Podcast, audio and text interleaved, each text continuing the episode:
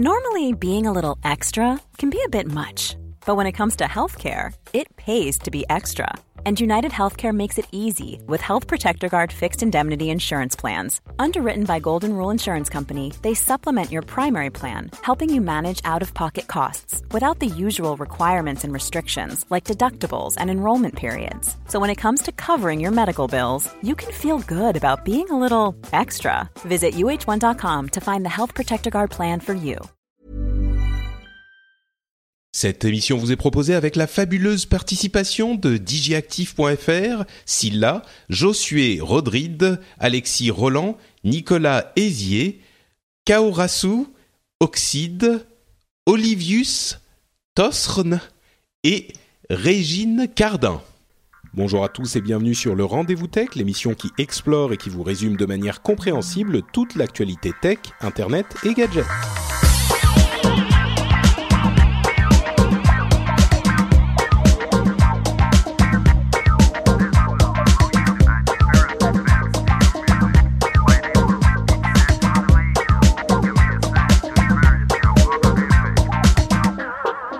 Bonjour à tous et bienvenue sur le Rendez-vous Tech, l'émission qui vous résume tous les 15 jours l'actualité tech, internet et gadgets.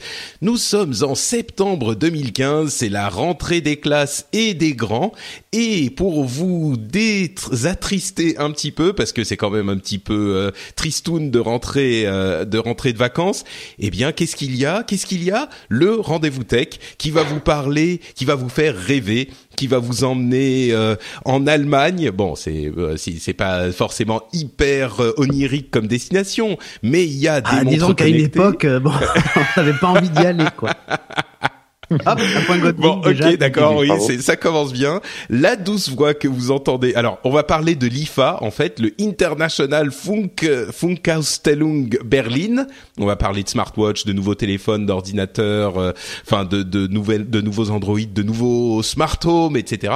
Et on va aussi vous parler, alors, de l'event Apple avant qu'il arrive. Je vais tout vous expliquer, ça va être fou et de plein d'autres choses aussi. J'ai installé Windows 10, euh, il y a Airbnb qui va payer des taxes, euh, il y a Hachette et, et, les autres éditeurs qui regrettent de d'avoir fait un procès à Amazon, enfin plein de trucs. Et donc pour nous accompagner pendant cet épisode merveilleux, vous avez entendu la douce voix de Cédric Bonnet qui est donc là avec nous pour euh, une heure et demie de, la de bonheur. douce voix.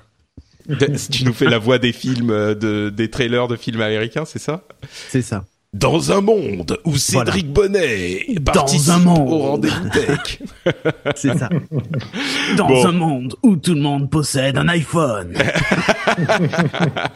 un seul, euh, Voilà. un Un seul, seul commentateur de, de tech utilise Windows Phone.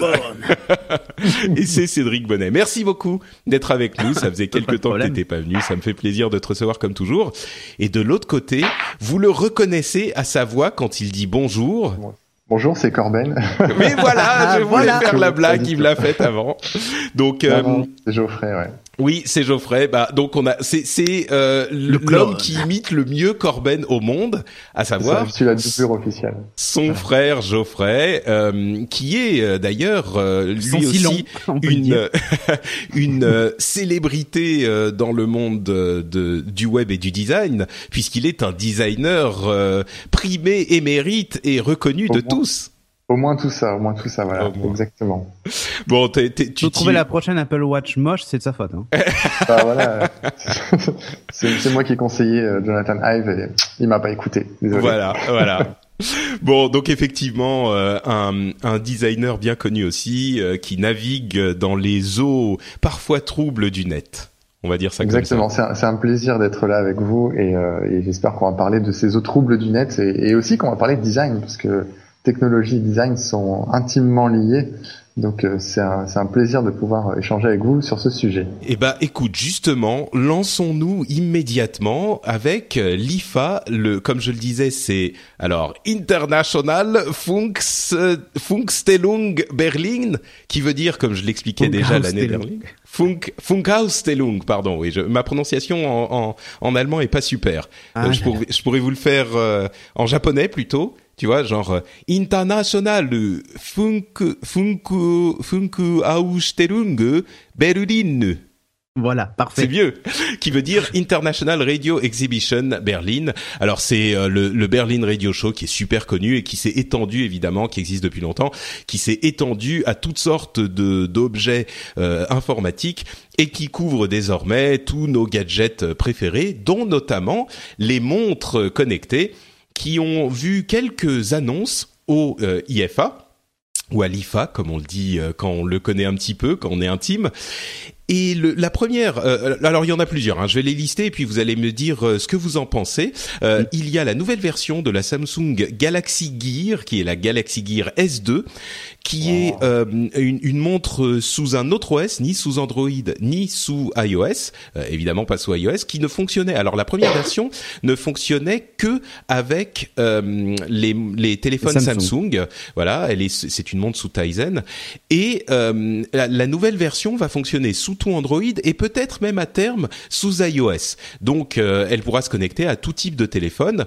Euh, ils ont, ils, ils, étendent un petit peu leur euh, leur marché potentiel et le design de cette montre est assez intéressant. Ils ont une sorte de bague autour de la montre qui sert comme la, la digital crown de l'Apple Watch, qui sert à faire d'éléments de d'interaction de, avec l'interface. C'est ça. Donc on l'a fait tourner. C'est c'est hyper malin. C'est la bague qui est autour du cadran de la montre euh, il y a l'Asus ZenWatch 2 qui a été annoncé, qui euh, arrive en octobre, qui arrive en plusieurs euh, taille qui est assez jolie aussi et qui coûte euh, euh, le, le, premier prix est à 150 euh, euros. La nouvelle moto 360, on, on, se souvient que la moto 360 était très jolie également. C'était l'une de ses premières montres connectées. C'était la première ronde. C'est ça, exactement. Donc elle a toujours ce petit, cette petite partie noire qui cache l'écran tout en, bas, euh, qui qui a les les les capteurs à l'intérieur, mais elle est toujours très jolie. On a aussi la euh, laquelle la euh, ah oui, on a donc Android euh, Wear qui est le l'app de euh, gestion des montres Android qui est arrivée sur l'iPhone. Donc on peut désormais utiliser les montres Android sur iPhone, les montres Android Wear sur iPhone, ce qui est évidemment intéressant. Tu le mentionnais dans Geeking d'ailleurs, Cédric, puisque euh, ça veut dire qu'on a accès à des smartwatches, euh, vraiment des, des smartwatches de qualité à des prix beaucoup plus intéressants que ceux qu'on a avec l'Apple Watch. Pour euh, des, des, utilisateurs d'iPhone qui voudraient une euh, montre connectée, et eh ben évidemment les, les, fonctionnalités sont un peu plus limitées que euh, avec l'Apple Watch elle-même euh, et surtout avec la deuxième version de l'OS qui arrive dans quelques mois. Mais c'est quand même beaucoup plus intéressant que pour d'autres outils parce que en fait la montre Android, elle utilise la connexion de l'iPhone et elle peut vous vous communiquer des trucs n'importe quand, contrairement à une app qui est sur l'iPhone qui est elle beaucoup plus limitée. Bref Bref, euh, Android Wear, l'app Android Wear marche sur iPhone 5 et plus. Euh, elle fonctionne avec les montres d'aujourd'hui, donc la LG Urban euh, et, et, et d'autres. Les, mais elle marche aussi plus ou moins avec des plus anciennes comme l'ancienne euh, Moto 360, etc. Mais, mais à l'avenir, elles marcheront toutes. Donc bref, euh, on a vu plein de montres. Euh, Geoffrey, tu suis les, les smartwatches, toi? Est-ce que tu as des, des commentaires sur le design justement de ces objets? J'imagine que rien que sur ça, euh, c'est un, un problème intéressant, quoi. Ouais, je suis les smartwatches de près, notamment bon, d'une part pour l'objet en lui-même, parce que c'est hyper intéressant. C'est c'est la première interface qu'on a vraiment à son poignet et qu'on montre vers l'extérieur plutôt qu'on la regarde. C'est vraiment quelque chose qui est, c'est un autre type d'écran. Euh, heureusement pour moi, enfin pour moi une montre c'est rond, c'est censé être rond. Donc euh, heureusement que maintenant les, les smartwatches commencent un peu à être de plus en plus rondes, à s'uniformiser. Euh, la notion de cette bague là qu'on tourne, ouf, voilà une bonne idée. J'espère que les, on va pouvoir euh, s'en servir différemment. Ça va peut-être pouvoir créer un petit peu comme la molette sur le premier iPod, vous saviez, euh, cette molette qu'on tournait comme ça avec son pouce, c'était vraiment nouveau, c'était très différent.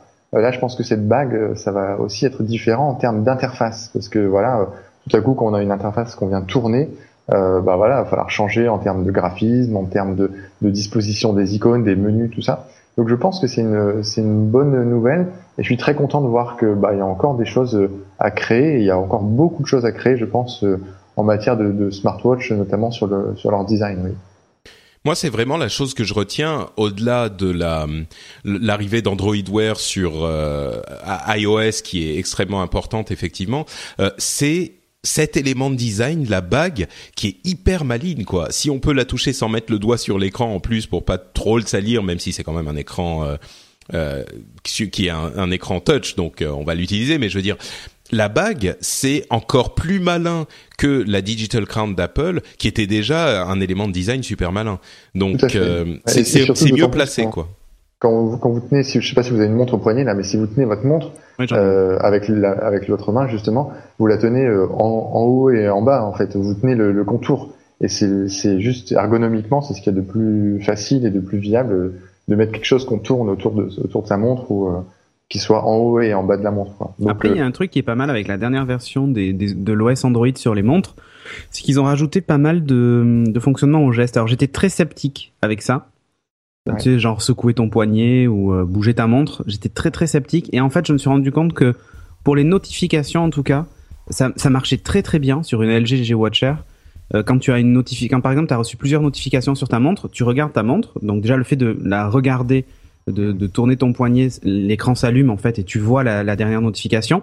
Et si tu flippes ton poignet un coup vers le haut, par exemple, tu passes à la notif suivante et ainsi de suite. Donc du coup, vraiment d'une main, tu peux lire toutes tes notifications euh, et puis euh, et puis voilà. Et, je trouve que j'avais j'ai été très sceptique hein, sur cette façon d'utiliser et en fait ça devient vite naturel et ça marche ça marche vachement bien. Après c'est vrai que le fait d'utiliser la, couronne comme tu disais euh, Geoffrey c'est c'est quelque chose de vraiment nouveau un truc qu'on n'a pas vu ailleurs quoi. La, couronne ça existait sur les des, montres bien sûr bien sûr voilà. et, et, ça c'est vrai qu'on l'a pas vu encore sur des montres numériques numériques ouais mais mais à terme justement il va y avoir ce langage, comme tu dis, avec les gestes. Mm. Il y a tout un langage, voilà, je, je, tourne ma montre, je la secoue, etc. Euh, soit c'est un langage qui sera plus ou moins naturel, qu'on aura déjà acquis. C'est ça. Soit il va falloir apprendre un nouveau langage. Et s'il mm. faut apprendre un nouveau langage, ça les gens ne font pas, c'est compliqué, etc. Mm. Moi j'avais une montre automatique, il fallait secouer, tu vois, par exemple, pour la pour la faire pour la euh, recharger, ouais. Ouais, voilà, pour la faire repartir. Quand tu restais trop immobile, t'avais la, la petite roue qui s'arrêtait. Donc du coup, j'avais tendance, tu vois, à secouer mon poignet de temps en temps pour la pour la faire repartir. Et c'est devenu un réflexe, tu vois. Et le fait, j'ai testé la LG G Watcher euh, il y a la semaine dernière, hein, avec euh, justement avec iOS, on a essayé de le faire fonctionner, ça marchait pas très très bien, donc je vais attendre des mises à jour. Mais euh, surtout, j'ai été étonné par la dernière version euh, du, du, soft du soft de la montre, qui qui du coup introduit ces petits gestes pour passer les notifs, et t'as pas besoin de secouer très fort, elle, elle détecte vraiment que bah, que t'inclines ta montre en fait. Et c'est et c'est hyper bien pensé. Je pensais qu'on allait même zapper des notifications sans faire exprès, et en fait non, il y a vraiment il y a vraiment un truc un truc super bien fait qui a qui euh, enfin avec avec cette interface et avec l'utilisation du matériel des capteurs qui sont dedans et du coup euh, ça devient naturel quoi. Et c'est vraiment génial vraiment hein. bah alors dis-moi euh, on va passer à la question des smart home hein, mais rapidement il y a des trucs qui te font pencher vers une smartwatch euh, de ce type-là plutôt que ton ta Pebble Time qui a une semelle euh, une semelle une, semelle d'autonomie. une semelle d'autonomie ouais c'est pas ça. Non pour pour le moment je garde ma Pebble Time ne serait-ce que pour l'autonomie euh, mais t'es après non c'est pas que je suis non non je suis très intéressé. Le jour où, où on me propose une montre Android qui tient 4 jours 3 4 jours c'est bon ça me va. Il faut que je puisse partir en week-end sans prendre un, un chargeur supplémentaire. C'est ça ma condition. D'accord. Euh, là, là dans ces montres-là, moi, celle que j'adore, ça reste la Moto 360 d'origine. La nouvelle, elle est pas mal, mais elle est pas aussi bien que, que l'ancienne 360 qui avait cet avantage d'avoir le bracelet qui se clipsait, mais à l'intérieur du cadre, en dessous, tu sais. Donc, on voyait pas les attaches de, la montre. Et, avec un bracelet en cuir, par exemple, je trouvais que ça, avec le, contour métallique, euh, ça donnait un aspect un peu brut que, j'adorais vraiment. Enfin, c'est le type de montre que, j'adore. Et, euh, je, trouvais ça génial. Là maintenant, on voit les attaches, tu sais, classiques. Euh, donc c'est, je la trouve moins réussie que que la que la première 360. Mais bon, la première 360, elle a des problèmes d'autonomie pour le coup. Donc c'est éliminatoire pour moi et c'est vraiment dommage. Bon, mais donc euh, quand on arrivera à 3-4 jours d'autonomie, toi tu ah seras intéressé. Bah moi, moi je pense pas que ça arrivera, hein, parce que plus le, jeu de l'autonomie, en fait, ce qu'il faut bien comprendre pour les les téléphones, les ordinateurs et tout, c'est que tu as une euh, une euh, comment dire une cible d'autonomie et généralement si tu arrives à une journée euh, pour ce type d'appareil une journée et demie on va dire ils sont satisfaits ah, c'est comme avec un téléphone jours, hein. Oui oui mais disons que tu je pense pas que trois jours ou quatre jours soit une cible parce que je, je oh, remarque peut-être pour le week-end. Peut-être tu peux l'argument peut-être tu pars en week-end. Oui oui ok. Ce que j'allais dire c'est que s'ils réussissent à, à, consommer moins donc à gagner en autonomie, peut-être qu'ils augmenteront la puissance de la montre pour qu'elle fasse qu'elle puisse faire plus. Mais du coup tu perds un petit peu en autonomie. C'est ce qui se passe dans les téléphones.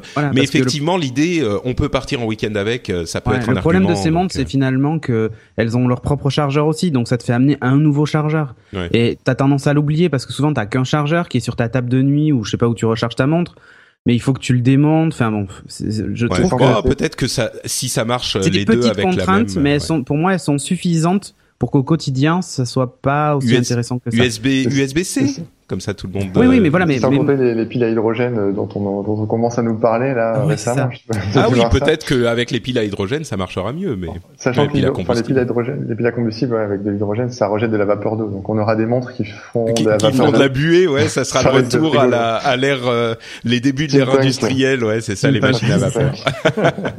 bon, alors euh, justement en parlant du passé, nous on va plutôt se tourner vers l'homme du futur, c'est-à-dire Cédric euh, qui... voilà. c'est lui. Voilà. Si vous voulez savoir à quoi on ressemblera dans quelques années, on regarde Cédric. Donc euh, on aura pris un peu de poids, perdu un peu de cheveux, mais on sera beaucoup plus cool. Merci, merci, c'est sympa. Mais donc, euh, le, le, mec qui nous montre le chemin vers l'avenir, c'est euh, celui qui utilise depuis déjà un bon moment la, la, maison connectée. On parle plus de téléphone connecté ou de télé connectée ou de montre connectée. Sa maison est connectée et Samsung a annoncé Samsung a annoncé des, des nouveautés pour euh, sa, sa smart home en fait. Est-ce que tu peux nous en parler rapidement? Ouais, alors en fait, il faut savoir que Samsung n'a rien inventé. En fait, ce qu'ils ont fait, c'est qu'ils sont contentés d'acheter une société qui s'appelle SmartThings, qui avait lancé un Kickstarter qui avait très bien marché. Et d'ailleurs, Jean-Philippe Ancos, s'il nous écoute, et je sais qu'il nous écoute, euh, lui-même avait avait euh, avait euh, crowdfundé le projet. Donc lui, il a reçu son hub aussi. Enfin, je sais que c'est ça aussi son hub principal à la maison.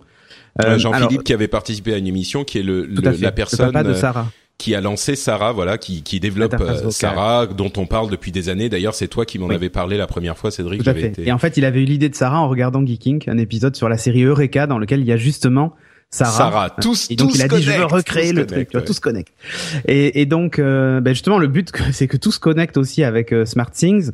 Alors moi j'utilise cette euh, cette box domotique, même si maintenant ils appellent ça des hubs, tu vois. Enfin ils essaient de, ils veulent ils veulent vraiment tirer un passé sur la domotique à papa, j'allais dire, celle qui était compliquée. Et pour se défaire de cette image, ils changent déjà tout le langage. Donc on parle d'un hub on parle plus, enfin on parle d'un pont ou d'un hub, tu vois, on parle plus d'une box domotique, on évite le mot domotique, enfin bref. Donc ce qu'a fait Samsung, ils ont racheté cette société euh, SmartThings qui justement était dans, vraiment dans cette optique-là. Moi, j'utilise le hub de première version, donc au moment où Samsung l'a racheté. Hein. Euh, le principe, c'est que euh, il est, le boîtier est ouvert. Mais quand je dis ouvert, c'est vraiment euh, n'importe qui euh, qui est capable de taper quelques lignes de code et capable de, de modifier son boîtier, de le rendre compatible avec des appareils avec lesquels il n'est pas compatible à la base et ainsi de suite. Euh, et le principe de ce hub, c'est qu'il se connecte à un maximum de choses. Par exemple, chez moi, il est connecté à mon système Philips Hue, mais il est aussi connecté à mes prises Wimo qui utilisent un protocole IP. Il est aussi connecté à IFTTT. Il est euh, connecté à mon, mon Jawbone Up, mon bracelet, qui détecte du coup quand je me lève. Vraiment connecté à tout quoi. Voilà. Et tu vois par exemple aujourd'hui j'ai des scénarios qui sont euh, bah, dès que je me réveille, mon bracelet détecte que je suis réveillé. Euh, il envoie le signal euh, à Jobon comme quoi je suis réveillé. Jobon l'envoie à IFTTT. IFTTT l'envoie à ma box SmartThings qui lance la cafetière. Et quand je me lève, mon café. Non mais c'est pas une blague, mon café. Non non, mais je comprends, je comprends. Et quand tu dis des scénarios. Des, scénarios, c'est le, c'est des, des, petits scripts que tu fais toi-même. Ah, mais c'est hyper facile, c'est à la if. Et c'est en langage euh, parlé, c'est-à-dire euh, quel capteur fait quoi, quand, et, euh, et voilà, mm. c'est tout quoi. Et qu'est-ce qu'il déclenche comme action? Par exemple, là, je suis pas chez moi, Sophie est pas chez moi. Euh, nos téléphones sont nos facteurs de présence. Donc, comme on n'est pas présent, le détecteur de mouvement s'est mis en marche et si un mouvement reçoit une notification, et surtout, il a coupé les prises de la télévision et tous les trucs qui servent pas, tu vois, par exemple. Euh, et quand on rentre, quand je rentre à la maison, Sophie a une notification qui lui dit Cédric est rentré. Quand elle, elle rentre, j'ai une notif qui dit qu'elle est rentrée. Et tous les scénarios se remettent en place. La, la, la box a un, avait, parce que là ils sont en train de le modifier, mais avait un système de notification où en gros ça fonctionne un peu comme des SMS. C'est-à-dire que tu reçois un SMS, enfin c'est une notification de ta box qui te dit euh, euh, vous êtes rentré, je passe la maison en mode euh, en mode retour à la maison, tu vois, ou en mode matin, en mode soirée, enfin en fonction des heures ou du coucher du soleil. Par exemple, là, quand le soleil se couche, donc du coup c'est pas une heure fixe, hein, Quand le soleil se couche, elle allume les lumières de mon salon tout doucement, euh, l'éclairage d'ambiance, et elle, et elle force un peu. Et ensuite, à minuit, elle éteint automatiquement euh, l'éclairage, sauf si ben, nos deux bracelets euh, Jobon, à Sophie et moi, on est passé en mode nuit. Elle éteint tout parce qu'elle sait qu'on est au lit, donc ça sert à rien de rester de laisser le truc allumé. Mais du coup, euh, bon, là, là, on parle pas de ce qui a été annoncé à l'IFA spécifiquement, mais, du coup, ça coûte. Mais, mais ça coûte la peau des fesses pour eh t'équiper. Ben, tu dois mettre les, les, les prises partout. Tu mets. Ouais, alors oui. Ça, les ampoules spéciales, tout ça, non? Ouais, ouais, déjà le hub coûte 99 dollars. Alors ça va être sans doute 120 euros en France ou quelque chose comme ça. Non, mais parlons de l'ensemble à peu, à oui, peu près. ça coûté combien je commence par ça. Ça, ça, ça c'est ce qui coûte le moins cher aujourd'hui. Enfin, le hmm. moins cher. C'est le prix d'entrée est pas pas très élevé. L'avantage de ce système-là, c'est que tu vois, typiquement, moi j'ai testé plein de, de systèmes différents, Wimo, enfin plein de trucs, et euh, quand j'ai pris ce hub-là, je savais que tout ce que j'avais acheté, j'allais pas le jeter. Euh, j'allais pouvoir le réutiliser voire même faire plus de choses que ce que je faisais avant, parce qu'ils sont capables de maintenant s'interconnecter. Un, un, détecteur de mouvement Wimo avant était pas capable de me lancer une, de m'allumer une lampe Philips Hue, tu vois. Maintenant, grâce au hub qui connecte tout, d'accord, je comprends. Voilà. Et donc, euh, donc l'idée, c'est, bah, tu vois, maintenant Philips a lancé des nouveaux kits d'ampoules. Euh, L'ampoule vaut 29 euros, alors c'est un peu cher, je suis d'accord mais elle est détectée par le hub, euh, par le hub Samsung, donc tu n'es même plus obligé de passer par le hub Philips, par exemple. Mais il y a maintenant, il y a Osram, il y a Legrand qui sortent des ampoules comme ça qui valent 19 euros. Donc le prix est en train de baisser, vraiment. Elle fonctionne en Zigbee, la box est compatible. D'accord, d'accord. Mais tu tournes autour du pot, t'évites la réponse. Ben, ça t'a coûté combien de t'équiper ben, entièrement?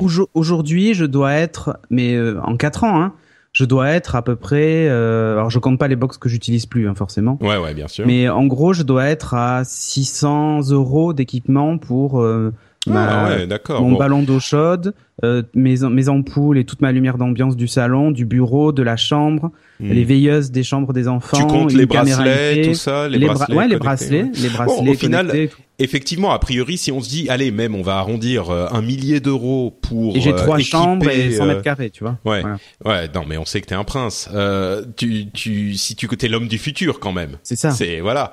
Euh, mais oui, c'est un millier d'euros pour entièrement équiper sa maison en en smart home, euh, oui, c'est c'est pas si cher. Ok, bon, parle-nous, parle-nous. Alors, ce qui a été annoncé en gros, c'est le, donc le, le Hub V2 euh, arrive avec en plus du Bluetooth qu'il n'y avait pas euh, jusqu'à maintenant dans le boîtier. Vous allez me dire, mais à quoi ça sert de mettre du Bluetooth? Bah, typiquement, il y a des appareils comme le Parrot, Flower Power et tout ça qui aujourd'hui sont pas connectables à SmartThings. Euh, sauf euh, en passant par le cloud, c'est-à-dire mon téléphone synchronisant en Bluetooth le Parrot, qui envoie les données dans le cloud et qui ensuite redescendent sur ma box. C'était pas simple. Et eh ben là, elle pourra aller chercher les données directement euh, la, box sans passer par un intermédiaire, tu vois. Enfin, on simplifie, on simplifie le truc. Ils ont rajouté aussi des protocoles IP.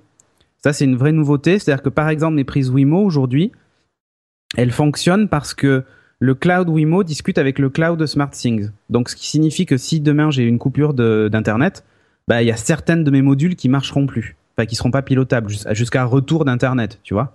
Là maintenant, la, la box va pouvoir communiquer à eux en réseau local. Ouais, c'est ça la nouveauté, c'est quand même sympa. Euh, et maintenant, ils ont rajouté aussi la gestion des caméras dans la box, parce que jusqu'à présent, on pouvait pas gérer les caméras IP. Euh, maintenant, bah, vous avez la possibilité de mettre, euh, d'installer des caméras chez vous et de créer des scénarios avec ça. La box sera capable de, les lire. Enfin voilà. Et une nouveauté aussi, elle a une batterie parce que quand il y a une coupure de courant, bah ça s'éteint. Donc soit vous avez un onduleur, soit maintenant, bah, il y a une batterie à l'intérieur de la box. Donc ça c'est cool. Et elle tient 10 heures. Donc une coupure de courant de 10 heures, c'est plutôt rare. Euh, mais ça permet justement à la box d'être toujours up et de t'envoyer toujours des notifications. Jusqu'à présent, quand il y avait une coupure de courant, la box n'étant plus détectée, euh, le, serveur, le serveur cloud de SmartThings pingait la box en fait. Et quand il la détecte plus, il t'envoie une notice sur ton smartphone en te disant attention, coupure de courant ou il y a un problème, votre box est plus détectée. Tu vois? Donc t'étais quand même mais au courant. Mais si t'as plus de courant, t'as plus internet, non? Bah oui, mais le problème c'est que il y a, peut-être des scénarios locaux que tu as quand même envie de voir exécuter. Par exemple, s'il y a un mouvement, tu veux que l'ampoule s'allume quand même, tu vois. Il y a, enfin, après, s'il y a plus de courant, elle va pas s'allumer. Je suis d'accord avec toi. voilà. Mais par exemple, mais par exemple, si tes caméras ont aussi des batteries intégrées, la vidéosurveillance fonctionne toujours. Tu vois ouais, ouais, effectivement. Voilà. Après, je dis pas que c'est le truc le plus utile de la Terre. Je suis d'accord avec toi. Non, c'est plutôt les caméras effectivement qui peuvent. Euh, dans, D'ailleurs, ils montraient dans les vidéos de promotion, euh, ouais, ouais, des systèmes de surveillance où ah euh, ils te montrent. Tu peux voir les gens qui rentrent chez toi, genre. Ça. bon, on peut. Il y a deux manières de voir la chose. Ça, tu te dis, soit tu te dis, oh mais on espionne tout le monde, c'est infernal. Soit, bah, tu sais qu'il y a les. Enfin, c'est ta famille, quoi. Donc. Moi, je, moi, je, moi, je limite le nombre. Moi, j'ai limité le nombre de caméras chez moi. Hein, J'en ai deux une dans mon entrée, mais qui active uniquement quand il y a personne à la maison. Euh, et une autre qui est dans la chambre de mon fils euh, pour vérifier qu'il dort et qu'il n'est pas en train de jouer quoi.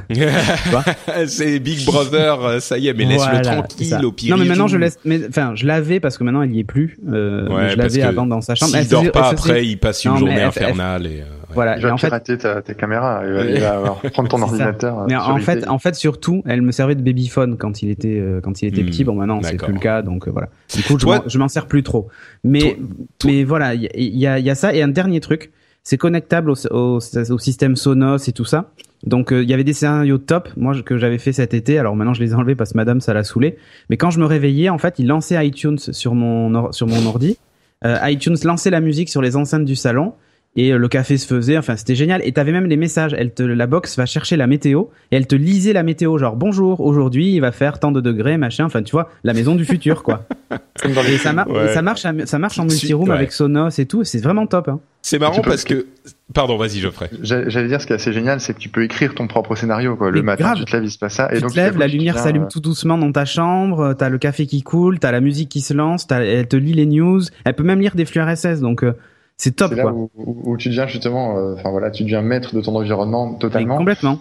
Et, euh, et c'est vrai que le, fait de pouvoir écrire un scénario, bon là c'est assez classique, t'as la musique, le café, tout ça, mais tu mmh. pourrais imaginer euh, énormément de trucs. Euh, bah, là par exemple, quand tu te réveilles, elle te dit, bah, vous avez dormi que 7 heures, il vous fallait 8 heures, c'est voilà. là elle éteint la lumière. non mais elle pourrait te dire, il faudrait vous coucher plus tôt, tu vois.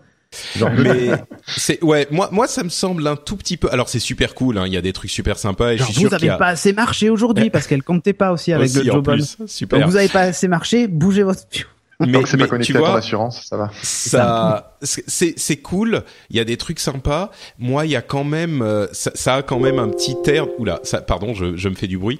Euh, ça, il y a quand même un petit air de euh, on le fait parce qu'on peut le faire, mais je suis pas 100% sûr de l'utilité pour certains de ces trucs. Bah, je l'avais euh, expliqué. Moi, j'ai fait des, enfin, d'énormes. J'ai fait de belles économies d'électricité grâce à ça, quoi. Non, bien sûr, je suis sûr qu'il y en a, il y en a qui servent, mais les trucs du genre, ça te met la musique dans le salon quand tu te lèves, ah par exemple, ça c'est gadget, ouais. Geoffrey, toi, ça te parle les smart home euh, Peut-être, est-ce qu'il y a des, enfin, je sais pas. Je, je, vais dès que je te pose une question, ça va être un truc de design, hein, donc euh, même s'il n'y a aucun sens, mais est-ce qu'il y a des, des questions de design qui se posent dans les, dans, dans, dans ces appareils aussi, ou est-ce que toi, ça te parle au niveau personnel même Je sais pas. Qu'est-ce que t'en penses Au, au niveau perso, enfin moi, la, la smartphone, je trouve ça très intéressant parce que justement, c'est ce que je disais tout à l'heure. Tu peux écrire ton propre scénario. Euh, même l'interface peut te proposer des scénarios. euh, personnellement, chez moi, j'ai tendance à tout couper dès que possible. Voilà, je, je suis assez euh, low tech, on va dire, parce que quand tu es baigné dedans euh, à longueur de temps, quand tu fais tout ça, donc tu as envie de te couper peut-être un peu de tout ça. Euh, mais par contre, j'avais travaillé sur des interfaces de smartphone, euh, notamment aussi après quand j'étais chez Orange, c'était des questions qui revenaient régulièrement. Euh, ben c'est tout à coup des problématiques qui, qui, qui reviennent. C'est bon mm-hmm. d'une part l'interopérabilité et le fait de pouvoir faire communiquer l'ensemble. Donc euh, Aujourd'hui, c'est bon. Ce que Cédric nous décrit, c'est qu'apparemment, on peut à peu près tout brancher plus ou moins ensemble. Et l'interface est très très belle et, font, et hyper intuitive hein, dans, avec SmartSync, surtout la nouvelle version de l'app. Et justement, et après, on, on rejoint euh, totalement ces questions d'interface, euh, parce que voilà, faut piloter tout ça. Tu les pilotes depuis ton téléphone, depuis ton ordi, depuis ton bracelet. Tu, tu pilotes tout ça de façon. Mais là, c'est là, c'est ça. Ouais, mais alors ça, tu vois, c'est un peu l'erreur que, que font les gens. Ouais. C'est-à-dire que normalement, avec la Smart Home, 99% du temps, tu ne, tu ne touches jamais à ton smartphone, à ton interface. Tout est scénarisé, tu n'as pas à y penser. Et c'est là que la Smart Home est intéressante, c'est que tu as l'impression qu'elle fonctionne sans toi ou elle s'adapte à toi en fait. Ouais, enfin tu dis ça, mais je suis sûr, je suis sûr que tu passes des heures à faire tes scénarios quand même. Euh. Mais j'ai pas passé des heures, hein, très franchement, et j'ai pas beaucoup de scénarios. Tu, tu, tu, les, tu les changes pas de temps en temps, tu les adaptes un petit peu. Tu non, non. Tu me promets. Mon Ah, je te promets, le, dernier, le, dernier, truc que j'ai modifié, c'est j'ai enlevé le, la musique le matin parce que ça saoulait madame. C'est tout. Voilà. Mais, Et, c'est pour moi, c'est là où ça rejoint en théorie euh, ce qui doit être un bon design. C'est un design que tu vois pas, que tu ressens pas et que tu tu t'en rends même pas compte. Et c'est là où tout à coup, quand c'est intégré, aujourd'hui, euh, plus personne s'étonne d'avoir de l'électricité dans une pièce. Euh, maintenant, quand tu es dans un café qui a, il y a du wifi, t'es content. Euh, voilà, bientôt, euh, ce sera une évidence même. mais, mais je pense qu'à terme, oui, tu, la smartphone, ce sera complètement oublié et une mm. maison sera forcément smart et sera forcément connectée. Comme aujourd'hui, tu dis un ordinateur connecté, c'est ridicule. C'est évidemment connecté. Donc, ben je pense que tu vois, c'est à terme, on en viendra là. C'est ça, c'est le, le, smart computer, c'est l'ordinateur qui est connecté à l'internet. C'est trop fort. Il y a des gens qui découvrent hein, aussi en même temps. Les, les, les, scénarios qui sont, enfin, les, scénarios bien faits, c'est ceux que tu n'as pas besoin de toucher et adapter. Euh, ce que je te disais, le, par exemple, la lumière qui s'allume quand le soleil est couché, en fait, elle, tous les jours, elle regarde l'éphéméride et elle se cale sur l'éphéméride. C'est pas, euh, j'interviens jamais, tu vois, parce que si, évidemment, si j'avais programmé à 20 h l'été, si la lumière s'allume à 20 h oui, bien sûr, bien sûr. voilà. Et le matin, c'est pareil. Euh, il y a un détecteur de mouvement qui allume la télévision si quelqu'un rentre dans le salon. Mais si personne ne rentre, la télé n'est pas allumée, tu vois. Et ça s'adapte ben, au fait qu'il y ait quelqu'un ou pas. C'est pas automatique, genre à 9h tous les matins, la lumière, enfin la télé va s'allumer. Est-ce que tu as de la, est-ce que tu as de la data, de la visualisation de données sur euh, sur euh, le, pourcentage de télé allumée, sur l'électricité ouais. économisée bah oui, j'ai même une estimation de ma facture mensuelle par prise. D'accord. Donc par exemple là, tu vois, je vois que les, les mon, mon chauffe-eau euh, va me coûter 24 euros normalement. C'est Est-ce est que tiens pour les gens qui seraient intéressés, est-ce que tu as des ressources, euh, soit des sites qui pourraient te proposer Moi, je pense toujours, tu sais, dans le rendez-vous tech, j'essaye toujours de penser aux gens qui sont euh, vraiment généralistes et qui connaissent pas spécifiquement les alors, trucs. Alors le problème, c'est qu'aujourd'hui, les, les sites qui existent, alors il en existe plein ils ont tendance à être assez spécialistes. Donc quand tu arrives là, tu es un peu perdu. Non mais alors ah. alors justement, est-ce que euh, sans parler de site et sans repartir dans tous les débats, est-ce qu'il y a un, kit qui des guides un kit simple que les gens peuvent acheter pour euh, équiper une bonne partie de leur ouais, alors, maison. attendez, euh, je pense que ça va être la fin du mois. Samsung va lancer SmartThings en Europe et en France parce qu'il y a des fréquences particulières en fait sur les sur les sur les boîtiers, donc des fréquences autorisées, tu vois. Donc en France, ça devrait débarquer normalement à la fin du mois ou en octobre. Et ils font des kits. Par exemple, euh, tu, tu, as pour, je sais pas moi, 250 euros, tu as euh, un détecteur de mouvement, une prise connectée, euh, le hub et, je sais pas moi, un porte-clés qui, qui un porte-clés connecté, parce que pas obligé d'utiliser le smartphone pour, pour déterminer ta présence, qui va décider, qui va dire si tu es rentré ou pas, que tu peux acheter, tu peux attacher au sac des enfants par exemple, et quand ils rentrent à la maison, tu as une notif qui dit ils sont rentrés, tu vois. Euh, ils font des kits comme ça. Et donc, tu as même des kits à 500 euros où tu peux équiper quasiment euh, toute ta maison, quoi. Donc, Moi, j'ai vendu les home cinéma en kit et maintenant, c'est la, la smartphone. ouais, en fait, tu choisis ce que tu veux. C'est-à-dire qu'ils font un pack, par exemple, sécurité, qui est plus orienté sur euh, détecteur d'ouverture de fenêtres et ce genre de trucs. Euh, et après, t'en as d'autres qui sont plus euh, euh, confort et auquel cas, ben, c'est plus c'est plus orienté vers l'éclairage automatique et tout ça. D'autres qui sont plus sur les économies et donc t'as des détecteurs d'humidité, des détecteurs de fuite d'eau et tout. Bah moi, je me dis, ouais, effectivement, un pack. donc c'est plutôt du côté de SmartThings qu'il faut regarder de leur pack. Aujourd'hui, très franchement, pour les pour les gens qui veulent débuter là-dedans et surtout qui veulent un truc qui est connectable à plein de trucs et qui hmm. est hyper évolutif, hein, et en plus qui fonctionne, qui a une application et ça il faut le souligner qui est la même sur euh, Android, iOS et Windows Phone. Et euh, donc c'est ça arrive pas tous les jours. Euh, en plus, a priori, elle serait compatible HomeKit, même s'ils l'ont pas officiellement annoncé. Euh, donc bon, moi aujourd'hui je recommande très clairement le, le, Samsung SmartThings parce que les scénarios sont en langage humain. C'est même pas, tu vois, if euh, if euh, et, tout ça, c'est vraiment, c'est vraiment parlé. Donc, euh, donc attendre la, du mois, la fin du mois de septembre quand SmartThings arrive en, en, mm. en, France. Super. Il faut savoir que Cédric fait, fait, visiter sa maison, hein, bien évidemment, pour tous ceux qui se posent des questions. Si vous arrivez, si vous allez dans le sud, vous pouvez. Ah, j'avais posté sur Twitter le démontage de ma cafetière pour l'automatiser en mettant le capteur dedans et tout ça avec la soudure et tout. J'ai fait ça cet été et franchement, c'est génial, quoi. Très bien. Euh, et d'ailleurs, entre parenthèses, je crois que l'homme du futur, ça pourrait être l'homme du futur. Exactement. L'homme du futur. l'homme du futur. C'est ça. Euh, futur. Bon, merci pour ce pour ce topo euh, smart home, Cédric. Euh, on va parler rapidement de téléphone et d'ordinateur euh, qui représentaient les deux. Bah, c'est devenu presque classique hein, maintenant pour ce type de salon. avant ça, peut-être les processeurs. Il y a des nouveaux processeurs Intel qui n'apportent pas énormément de trucs, hein si ce n'est qu'ils se Attention. qu'ils apportent pas grand chose. Si ce n'est qu'ils se euh, concentrent aussi sur le mobile euh, et que ils, ils essayent encore une fois, mais là visiblement c'est pas mal barré, euh, mm. de conquérir aussi les univers mobiles et, et, tablettes et ce genre de choses. Pourquoi pour toi ça apporte quoi Skylake? C'est pas. Oh mais attends, quand je vois les consommations de. Ah oui, non mais c'est ça. Processeurs, enfin, les, la, la, oui, la consommation de l'atome qui mettait dedans, tu vois. Bien sûr, bien sûr, mais c'est pour, c'est ça, pour les mobiles et pour, ça marcherait pour les mobiles. Puis la puissance, hein, mine de rien, ils sont, ils sont costauds. Hein. Oh ça, non, ils sont pas si, c'est pas une, une progression de puissance incroyable, hein, je trouve. Ah non non non, mais il y a quand même un progrès, quoi. Ouais ouais. Euh, Qualcomm, par contre, par contre, les nouveaux processeurs moins et, et, plus performant. Mais comme tous, à chaque fois, je veux dire, il n'y a pas quelque chose de notable. Euh, Qualcomm, euh, les nouveaux processeurs Snapdragon 820 qui sont là pour le coup. Tu vois, là sur les Qualcomm, euh, il y a une progression de puissance qui est importante. Euh, il passe euh, de, de, quelque chose. Enfin, il y a une, une vraie. Bon, c'est vrai que le, la version d'avant était un petit peu moins, euh, était un petit peu décevante, c'est ça. Donc ils ont ils ont fait deux. Bref, ils ont des nouveaux une processeurs. C'est ça. Mais bon, des nouveaux processeurs du côté de chez Intel et du côté de, de des processeurs mobiles ARM euh, qui vont équiper une bonne partie, si ce n'est tous les les appareils dont on va vous parler maintenant en Qualcomm souvent. Et Skylake, t'oublies quand même que la version laptop est, est juste euh, complètement folle, quoi. Pour, pour les mobiles, je suis d'accord, c'est pas incroyable, mais pour les euh, pour les laptops, c'est c'est c'est juste fou. Le, bah, c'est de la, oui, au niveau de la consommation, oui. Bah, euh, ouais, et puis même en termes de puissance, franchement. Hein, d'accord, d'accord. Les benches sont, sont plutôt ouais, sympas. Faudra, peut-être que je me repenche sur les sur les benchmarks. C'est vrai que je m'intéresse moins aux processeurs depuis quelques années, donc euh, je regarderai ça. Les Core M, euh, enfin les i, i3, i5, i7M sont impressionnants. Oui, oui, oui, mais c'est mais c'est pareil. Le truc, c'est que les versions euh, pour pour euh, euh, basse consommation avant, ils étaient tellement difficiles à utiliser que du coup, ça en fait des versions possibles à utiliser. On est d'accord. Et fanless maintenant en plus. C'est ça.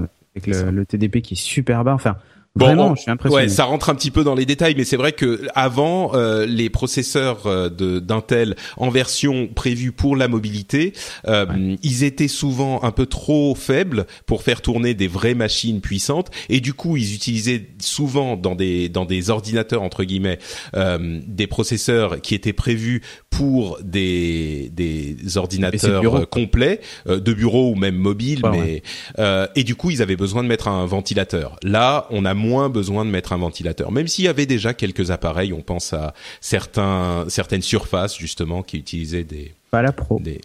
C'est ça, mais la surface classique. Euh, mm. euh, mais donc, bref, euh, les téléphones, commençons par ça.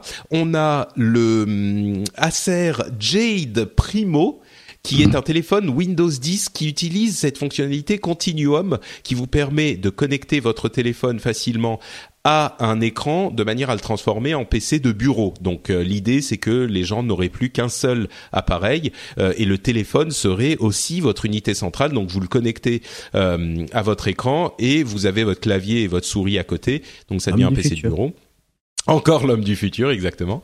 le Sony Xperia Z5 Premium, qui a un écran 4K, presque 4K, mais 4K. Enfin, sur un téléphone, je suis pas sûr de, de comprendre, euh, l'utilité, mais il y a quand même un écran 4K qui est euh, très très beau et bien sûr, euh, un, comme toujours sur les appareils Sony haut de gamme, des capteurs photo de qualité invraisemblable. Ah et moi il y a un autre truc que j'ai noté sur ce sur ce mobile. Dis-moi, le miroir, le Z5. non Non, c'est le fait que le, l'espèce de touch ID dans le bouton qui est sur la tranche, le bouton d'allumage sur la tranche en fait. C'est vrai, c'est le bouton qui est à l'équivalent du bouton power des, des et iPhone qui est minuscule en fait, et il est là le, le, le, Touch ID. C'est ça, et, et, enfin le capteur ah, d'empreinte digitale et qui marche, qui marche pas mal parce que du coup, euh, t'as pas besoin de contorsionner ton pouce pour mettre ton pouce sur l'écran, sur le bouton euh, en bas du téléphone. Tu le mets, tu le places de manière naturelle euh, et il marche bien. Et en plus, ah il a le, le, le dos qui est en métal poli qui fait miroir en fait. Et c'est pas, c'est pas con ça, en fait, je trouve. Bon, c'est les deux téléphones que j'ai retenus. pour les selfies, c'est top. C'est super. C'est magnifique. Non, mais non, parce que oui, du coup, tu peux le faire avec l'écran de, de, de, enfin, l'appareil photo arrière qui est meilleur. Eh Exactement. Ils ont pensé à tout. Selfie de qualité. Toi, t'es euh, t'es iPhone, euh, Android, Windows Phone, euh, Geoffrey? Android, j'espère. Alors, alors moi j'ai eu euh, j'ai eu Android. Enfin au début j'ai eu iPhone, après j'ai eu Android, après j'ai eu Windows Phone. Je suis retourné sur Android et actuellement je suis sur iPhone. Euh, donc il, voilà. il fait le même parcours que moi. Après, Ouais, ce c'est sera ça. Windows Phone normalement. Et puis et puis là je- j'ai ressorti un Android euh, ce matin parce que je développe une application euh, pour Android. Donc euh, voilà j'ai ressorti le matos. Euh. T'avais un Note, toi, d'ailleurs, je crois. Exactement, mais tu sais tout, c'est Mais incroyable. euh, c'est normal, on s'était vu, rappelle-toi. Je me souviens, je me souviens. D'accord. Il y a des choses qui t'ont intéressé dans ces téléphones annoncés? C'est un petit peu le, le le business as usual comme on dit. C'est des nouveaux téléphones. Il y en a des sympas, il y en a des moins sympas. Il y en a d'autres dont je parle pas aussi. Hein, mais Euh, ce, que, ce que je remarque, c'est toujours le fantasme du téléphone qui va devenir mon ordinateur. Quand j'arrive au bureau, je pose mon téléphone et ça devient mon ordi avec un écran, une souris, un clavier. Ça fait des années qu'on nous sort ça. Personnellement, j'y crois moyennement. J'aimerais bien, ce serait intéressant, mais on n'est pas encore prêt. Et ça me fait penser à un ordinateur. Là, j'ai vu, ils ont sorti une campagne de, de Kickstarter, un ordinateur français qui s'appelle le Wood Cube. Vous avez peut-être vu Ah ça ouais, ouais. oui, Et, oui. euh, franchement, je sais pas ce que ça vaut, hein, mais euh, c'est. C'est un tout très petit ordinateur, c'est très cher. Très Effectivement, c'est ouais, super beau au niveau design, non? Ça, euh, C'est un, Oui, oui, un cube en bois, c'est mignon, ouais. ouais. Ouais, non, d'accord, ça te, ça te, c'est un cube en bois. Ouais, mais mais justement euh, au niveau interface, je sais pas si tu as regardé la version Windows Phone mobile quand il est connecté à un grand écran qui est assez comparable à l'interface de Windows 10. Euh, ah, J'ai dit Windows Phone mobile, c'était Windows Ouais. 10 mobile. Euh, qui, qui a une interface tout à fait comparable à celle de Windows 10, peut-être un petit peu Un peu plus, euh, épuré, on va dire. hein. Ouais, un petit peu plus euh, Playmobil quoi, un petit peu plus Ouais. Lego, ça fait c'est des grosses euh, des gros éléments d'interface. Tu crois pas que ça pourrait fonctionner ça peut-être au niveau de de l'utilisation? Est-ce qu'il y a encore des obstacles au niveau design à ce genre de d'idée Pourquoi t'y crois pas trop trop Geoffrey? En fait, pour l'instant, j'y crois pas vraiment. En termes déjà de performance, tu vois, moi, je serais incapable de, enfin, juste avec un smartphone, je peux pas lancer euh, toute la suite Adobe pour travailler, c'est techniquement pas possible. Et après, en termes de d'interface, je pense que c'est possible. Les outils sont, on peut faire plus ou moins les mêmes maintenant. Bah, Euh, Word, Excel, PowerPoint sont identiques, quoi. Exactement. Après, euh, je pense à toute la suite Adobe où maintenant, justement, ils sont en train de tout développer pour écran tactile, donc notamment sur tablette. Euh, donc, euh, ils font des versions vraiment versions tactiles, notamment sur les tablettes Wacom. Euh, donc voilà, je pense que à terme on pourrait y arriver, mais c'est surtout en termes de performance, euh, c'est c'est pas possible. Oui, mais de, à ce niveau-là, je crois que le Ça évoluera. tu te- oui, mais tu tu te trompes de cible. Euh, je crois que les gens qui pourraient utiliser ces choses-là aujourd'hui, c'est justement pas des gens qui vont c'est des gens qui vont utiliser euh, voilà, Facebook, euh, leur mail et euh, Word et, et Excel de temps en temps, mais pas euh, Photoshop Ah, et Premiere, voilà. c'est Pas sûr. d'outils, ouais, pas Ouais. d'outils, euh, Bah, tu vois, Patrick, rappelle-toi, il y a quelques années, quand j'avais eu ma surface, j'avais dit, ça sera cool quand on arrivera et qu'on posera sa surface qui remplacera son ordinateur avec un clavier, un écran. Ben ça y est, j'y suis. Ouais. Je sais pas si t'as vu ce week-end, j'ai posté J'ai la vu, photo de oui, mon j'ai vu ta euh, photo. euh, tu as J'ai ton. plus, j'ai un écran, j'ai ma surface qui est dans un coin que je plug à, à tout le reste, euh, et j'ai un clavier souris sans fil, et puis euh, et puis voilà quoi. Du coup. Euh... Mais toi, tu es l'homme du futur, c'est pour ça. Ouais, Ah c'est ouais, ça. mais c'est ça, c'est ça, exactement. Ah non, mais le Core i5 dedans est suffisant, 4 Go de RAM, et j'utilise Photoshop dessus et Premiere. Ouais. Euh, et ça marche plutôt pas mal. Alors c'est sûr que c'est beaucoup moins performant qu'un ordi de bureau avec un gros processeur, évoluera, tout ça. ça évoluera. Mais euh, franchement, c'est pas mal. Bah, disons que c'est pas ton téléphone, c'est ta surface. Non, voilà. Et puis c'est mon ordi pro, euh, perso, pardon, pas mon. Ouais, c'est pas ton ordi pour. C'est ça. Je pense que pour bosser, on a quand même euh, toujours besoin de l'autre, mais bon.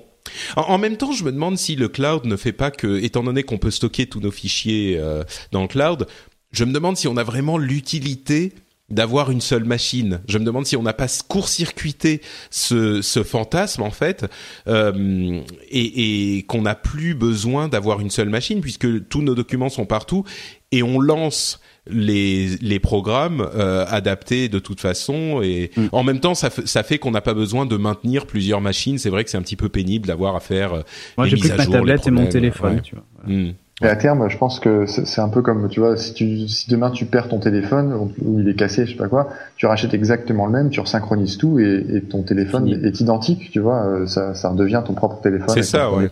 Et je pense qu'à terme, euh, comme tu dis, avec le cloud, enfin avec euh, avec les serveurs en, en ligne, etc., tu, tu te reconnectes à ton Windows 10 par exemple et, et tu retrouves tout en même temps. Donc ça, je pense qu'en effet, comme tu dis, l'objet euh, ordinateur ou l'objet téléphone est moins important, euh, je pense, en tout cas perd de sa valeur euh, d'appropriation par rapport euh, bah, aux données que j'ai dedans, au C'est ça. logiciel que j'ai dedans, à, mon- Ouais, à mes ouais. paramètres, etc. quoi. Euh, bon, pour finir sur les téléphones, euh, il y a visiblement, bon ça c'est des rumeurs sur ce qui va arriver euh, dans les mois à venir.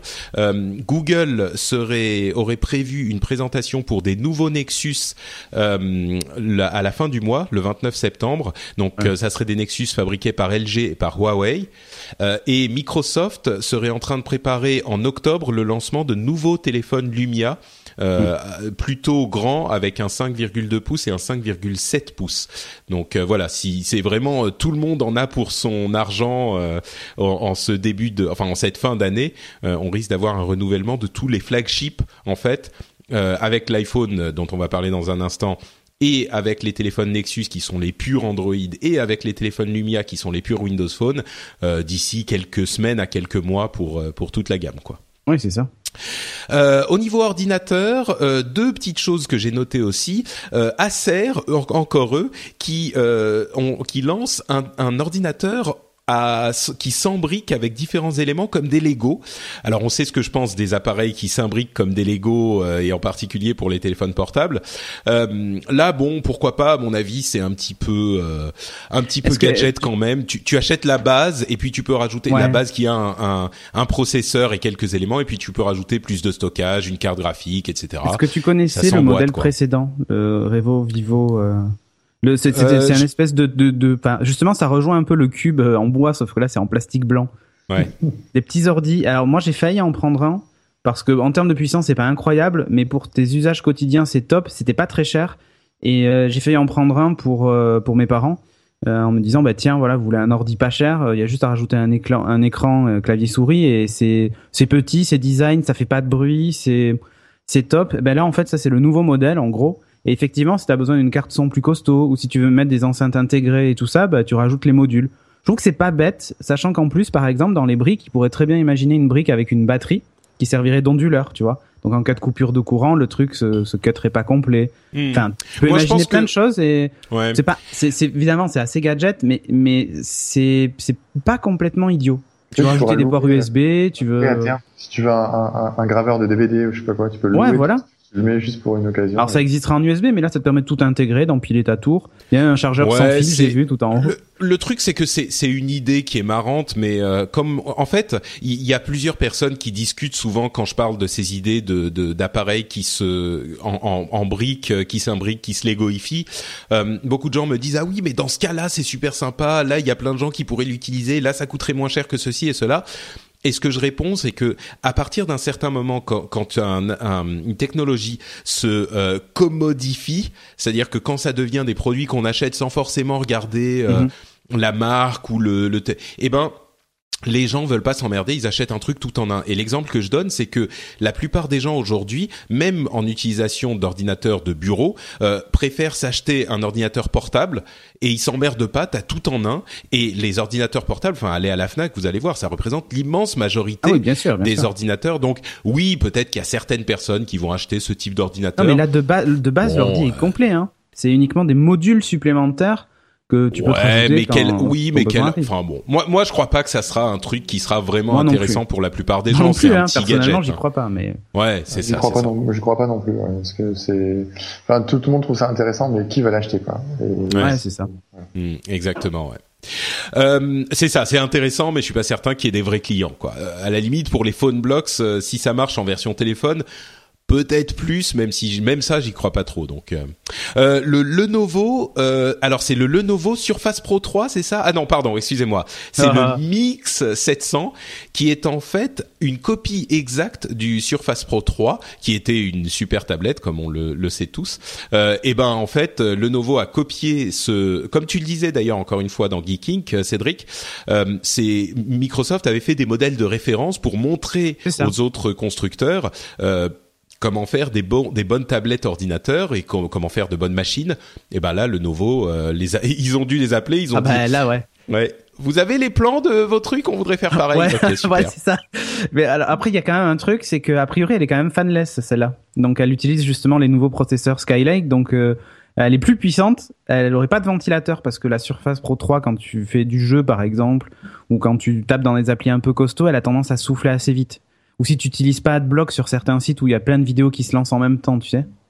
Ouais, bien Donc sûr. euh, voilà, c'est elle a tendance à souffler assez rapidement. Euh, là, vu qu'il n'y a pas de ventilateur, bah ça réglerait le problème. Elle est franchement, j'arrive pas. Enfin, il y a la caméra Hello, euh, la fameuse caméra pour s'auto pour s'identifier automatiquement, mais qui est à l'arrière. Donc c'est assez bizarre. Euh, bah du coup, elle voit en 3D la tablette, c'est ça l'intérêt. Mais euh, bon, voilà. Mais sinon, dans l'ensemble, je trouve que c'est une belle réussite. Alors c'est vrai qu'elle ressemble beaucoup, beaucoup, beaucoup à la Surface Pro 3. Et même le clavier, c'est le même. Ouais. Ouais, mais le clavier et le, et fonctionne du, sur le même principe et tout. Alors c'est vrai que certains disent qu'il est mieux. Moi, j'aime beaucoup le design quand même du, du clavier de la Surface avec euh, toutes ces touches carrées. Là, on est sur des touches un peu plus, euh, enfin avec un peu un petit arrondi en bas. Alors c'est peut-être plus ergonomique, j'en sais rien. Mais euh, je trouvais quand même que le, le- celui des, des surfaces était était sympa. Il y a des couleurs aussi un petit peu sympas. Alors pas sur les claviers parce qu'ils ont montré que le noir. Mais euh, mais l'appareil en lui-même, je crois, existe en couleur champagne, euh, gris, euh, noir. Enfin voilà. Vraiment, je trouve que c'est une belle réussite et c'est cool parce que euh, ça montre. Enfin déjà, la Surface Pro 3 fonctionne pas mal. Hein, il s'en vend quand même. Hein, j'en j'en ai croisé plusieurs. Ouais.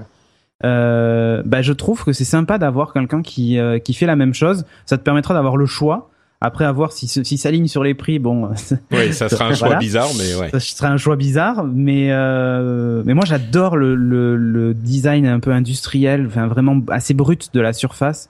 J'ai Ouais, toujours aimé. Hein.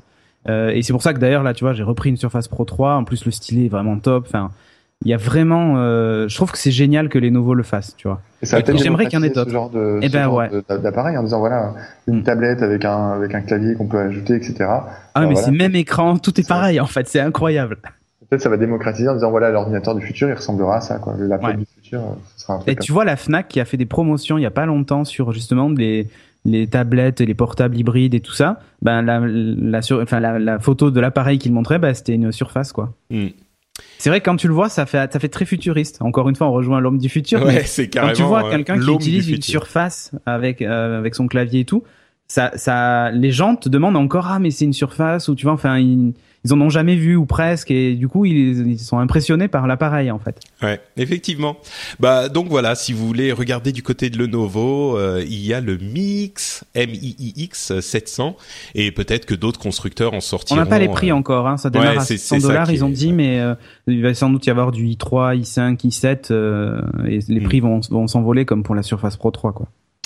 Eh ben écoutez, on va conclure cette petite partie sur l'IFA qui a quand même fait une majeure partie de l'émission. Et on va continuer vers le futur avec euh, un événement qui ouais qui est un peu plus proche mais quand même enfin non un peu plus proche non puisque le futur c'est maintenant avec l'IFA. Mais euh, le futur de, de, de après-demain, c'est mercredi, c'est-à-dire qu'on enregistre lundi, et il y a un événement Apple qui a lieu mercredi, que d'ailleurs euh, Cédric et moi allons couvrir euh, Ouais. en direct, n'est-ce pas? Tout à pour, pour Geeking euh, Beats. Ouais, upload en fait, on fait un Ouais, c'est on fait on fait un, un upload Beats, c'est ça, ça. euh, qu'on fera. Donc ça sera disponible cette couverture en direct dans le, le flux d'upload à la place de l'épisode de la semaine. Ça sera un épisode un petit peu particulier. Mais le truc qui est marrant, c'est que je crois pour la première fois. On a tellement d'informations et de rumeurs entre guillemets qui sont alors euh, quasiment confirmées. Euh, moi, je peux vous dire d'expérience, moi, mon estimation, c'est que toutes ces rumeurs, avec tout ce que j'ai vu, tout ce que j'ai regardé, euh, et on commence à sentir pour ce genre de choses si euh, c'est du flan ou pas. Ouais, ou pas. Moi, je pense qu'il y a bien, euh, allez, 90 pour- 90% de ce qu'on a vu qui sera effectivement Disons euh, que c'est crédible, quoi. Voilà, c'est c'est même euh, c'est très crédible. Alors peut-être qu'on va se planter sur un ou deux trucs, mais on va vous faire là euh, le topo. On fait la keynote avant ce la qui a keynote. été annoncé avant la keynote. keynote. C'est ça, Ah, exactement. Et si tu veux, on enregistre le live ce soir. Hein. ah mais on, pas on de fait problème, un pas montage de sais, des problème. anciennes keynotes, on change juste ça. deux trois trucs. Et... Alors là, euh, Tim Cook nous dit que euh, le Ouais, Macintosh s'est vendu beaucoup sang. plus que tout le Voilà. reste. euh, voilà. On coupe le sang et on fait, on fait le truc, euh, on fait le truc en faisant croire que c'est la donc, nouvelle. Voilà, mais donc euh, ce dont on va vous parler, bon, il y aura peut-être quelques petites erreurs, mais euh, je vais passer, on va faire un petit peu plus rapide que sur l'IFA quand même. Euh, rapido. Donc, a priori, ce qu'on devrait voir, c'est... Euh... Oh, il y a quelqu'un qui a coupé le, du son quelque part, là Tout va bien? Ah bon Non, je sais Non, pas, ça a fait un petit... Euh, un petit court-circuit. Donc, tout va bien, ok. Euh, donc, a priori, ce qu'il y aura pour l'iPhone 6 et l'iPhone 6 Plus... Euh, non, pardon, iPhone 6S et iPhone 6S Plus, ça devient compliqué. Ou est-ce qu'il... La grande question, c'est est-ce qu'ils vont l'appeler l'iPhone Plus Non, l'iPhone 6S Plus ou l'iPhone 6 Plus S? Ah. Ah, c'est ah, compliqué. 6S Plus. Hein, oui, sans doute, sans doute. Donc, ça devient un peu compliqué, mais il y aura. non, je pense pas. Euh, ça serait un design qui sera, bah, comme d'habitude, hein, une année sur deux, ils gardent le même design, donc euh, le même design avec un demi demi millimètre de d'épaisseur en plus, euh, et on aura un appareil photo 12 mégapixels derrière qui pourra enregistrer en 4K, euh, une meilleure caméra à l'avant, possiblement avec un, un, un flash, mais c'est-à-dire l'écran qui se comporte en flash, comme dans certaines applications. Euh, on aura un écran qui sera en Force Touch et même certains parle de 3D touch parce qu'il y aurait trois niveaux de euh, euh, pression, donc euh, un tap normal, un appui et puis une vraie pression. on aurait également les, mêmes stockages de que l'iPhone d'aujourd'hui, c'est-à-dire 16 Go, 64 Go et 128 Go. Euh, 16 Go, ça en fait hurler certains. C'est vrai que certaines personnes n'utilisent pas du tout d'app et puis avec le cloud, ça peut être utilisable. Encore que euh, puisque la, la caméra fera a priori de la vidéo en 4K, euh, ça sera un petit peu compliqué à stocker sur un iPhone 6 16 16 Go. Bon, on verra. Euh, et euh, le, le non, il y avait un autre truc aussi que j'oublie. Euh, je crois. Bon, bah, je crois que c'est à peu près tout. Bref, l'iPhone 6s, euh, ça serait une mise à jour euh, surtout euh, focalisé sur cet écran euh, Force Touch et sur l'amélioration de la caméra. Alors certains vont nous dire euh, oui mais regardez euh, on avait on a 12 mégapixels, il y a des d'autres téléphones qui font beaucoup mieux depuis longtemps et c'est pas faux, mais Apple soigne vraiment énormément toute la partie logicielle de et la partie capteur et, et lentille de ces, ces appareils photo pour ces téléphones et donc on a constaté et certains tests très sérieux, dont ceux que fait euh, Jérôme Kainborg sur Nowtech TV, euh, ont constaté que souvent le, capteur actuel des iPhone 6 euh, qui sont de 8 mégapixels faisait quasiment aussi bien ou mieux en fonction des situations que d'autres téléphones qui sont qui ont des capteurs qui sont beaucoup plus gros avec enfin qui ont plus de pixels. C'est parce qu'il est vendu, bien sûr, mais d'autres disent ça aussi, donc euh, peut-être que peut-être que c'est. Ils sont tous vendus. Eh, mais, exactement. Le complot, tout ça. Donc, euh, donc on peut... les Illuminati. Pardon, Geoffrey? Non, j'étais en train de lire aussi la news et je voyais qu'il y aurait peut-être le flash sur le la caméra euh, front pour les selfies et j'imagine même pas la tête que ça va donner euh, aux gens qui font des selfies avec un flash, ça va être horrible. Ouais, non mais c'est ce que c'est ce que je disais, c'est peut-être l'écran qui qui flash en fait. Peut-être pas un vrai flash, euh, pas, une LED dans le truc, mais ça serait, ça serait mais c'est vrai que ça risque de faire un petit peu euh, des, des têtes assez horribles. Têtes de zombies quoi. Et après sur l'écran Force Touch, c'est ça. je suis très curieux de voir les usages qu'ils vont en faire parce que enfin en tout cas si ça sort, à quoi ça va servir, quelles vont être les applis qui vont voilà qui vont moi, je voulais justement te poser cette question parce que je trouve que ça, ça rend le truc ultra complexe en fait. Avant, ben, avant, avant, avant c'était simple, t'appuyais, tu glissais, tu faisais un appui long à la limite pour euh, faire apparaître un menu ou ce genre de truc. Là maintenant, il faudra appuyer fort un peu fort, très très fort, et, taper longtemps, pas longtemps. Ouais. Ah oui, mais là ça devient trop compliqué quoi. Je pense moi, notamment au niveau des jeux, là je pense qu'il y aura, ça aura du sens euh, peut-être euh, au niveau des jeux vidéo, etc. Euh, par contre après, oui, il faut pas recréer comme j'ai dit tout à l'heure un nouveau langage en disant euh, tu vois, si tu appuies fort, Siri, ce sera, il te parlera vachement plus fort. Si tu appuies moins fort, etc. Je pense qu'il faudra que ce soit naturel, j'espère, et que des fois on s'énerve et on appuie très fort sur son écran pour je sais pas quelle raison. Des fois, on l'effleure en simplement. tu t'en sers sur la sur l'Apple Watch, toi, Patrick euh, bah moi déjà je me sers plus de l'Apple Watch donc euh, ça ah règle la question. non mais sur la différence en fait c'est que sur l'Apple Watch euh, tu as une seule interaction euh, quand tu appuies fort c'est que euh, ça fait une chose en fait. T'as pas mmh. d'endroit où t'appuies euh, ça change pas en fonction de là où t'appuies. Quand t'appuies fort sur le truc c'est une action donc tout l'écran est un bouton. La manière dont c'est censé fonctionner sur euh, le, nouvel iPhone, c'est que euh, tu, quand tu appuies fort, l'une des utilisations, ça serait par exemple euh, de faire apparaître un menu radial pour te donner la possibilité de, choisir différentes options.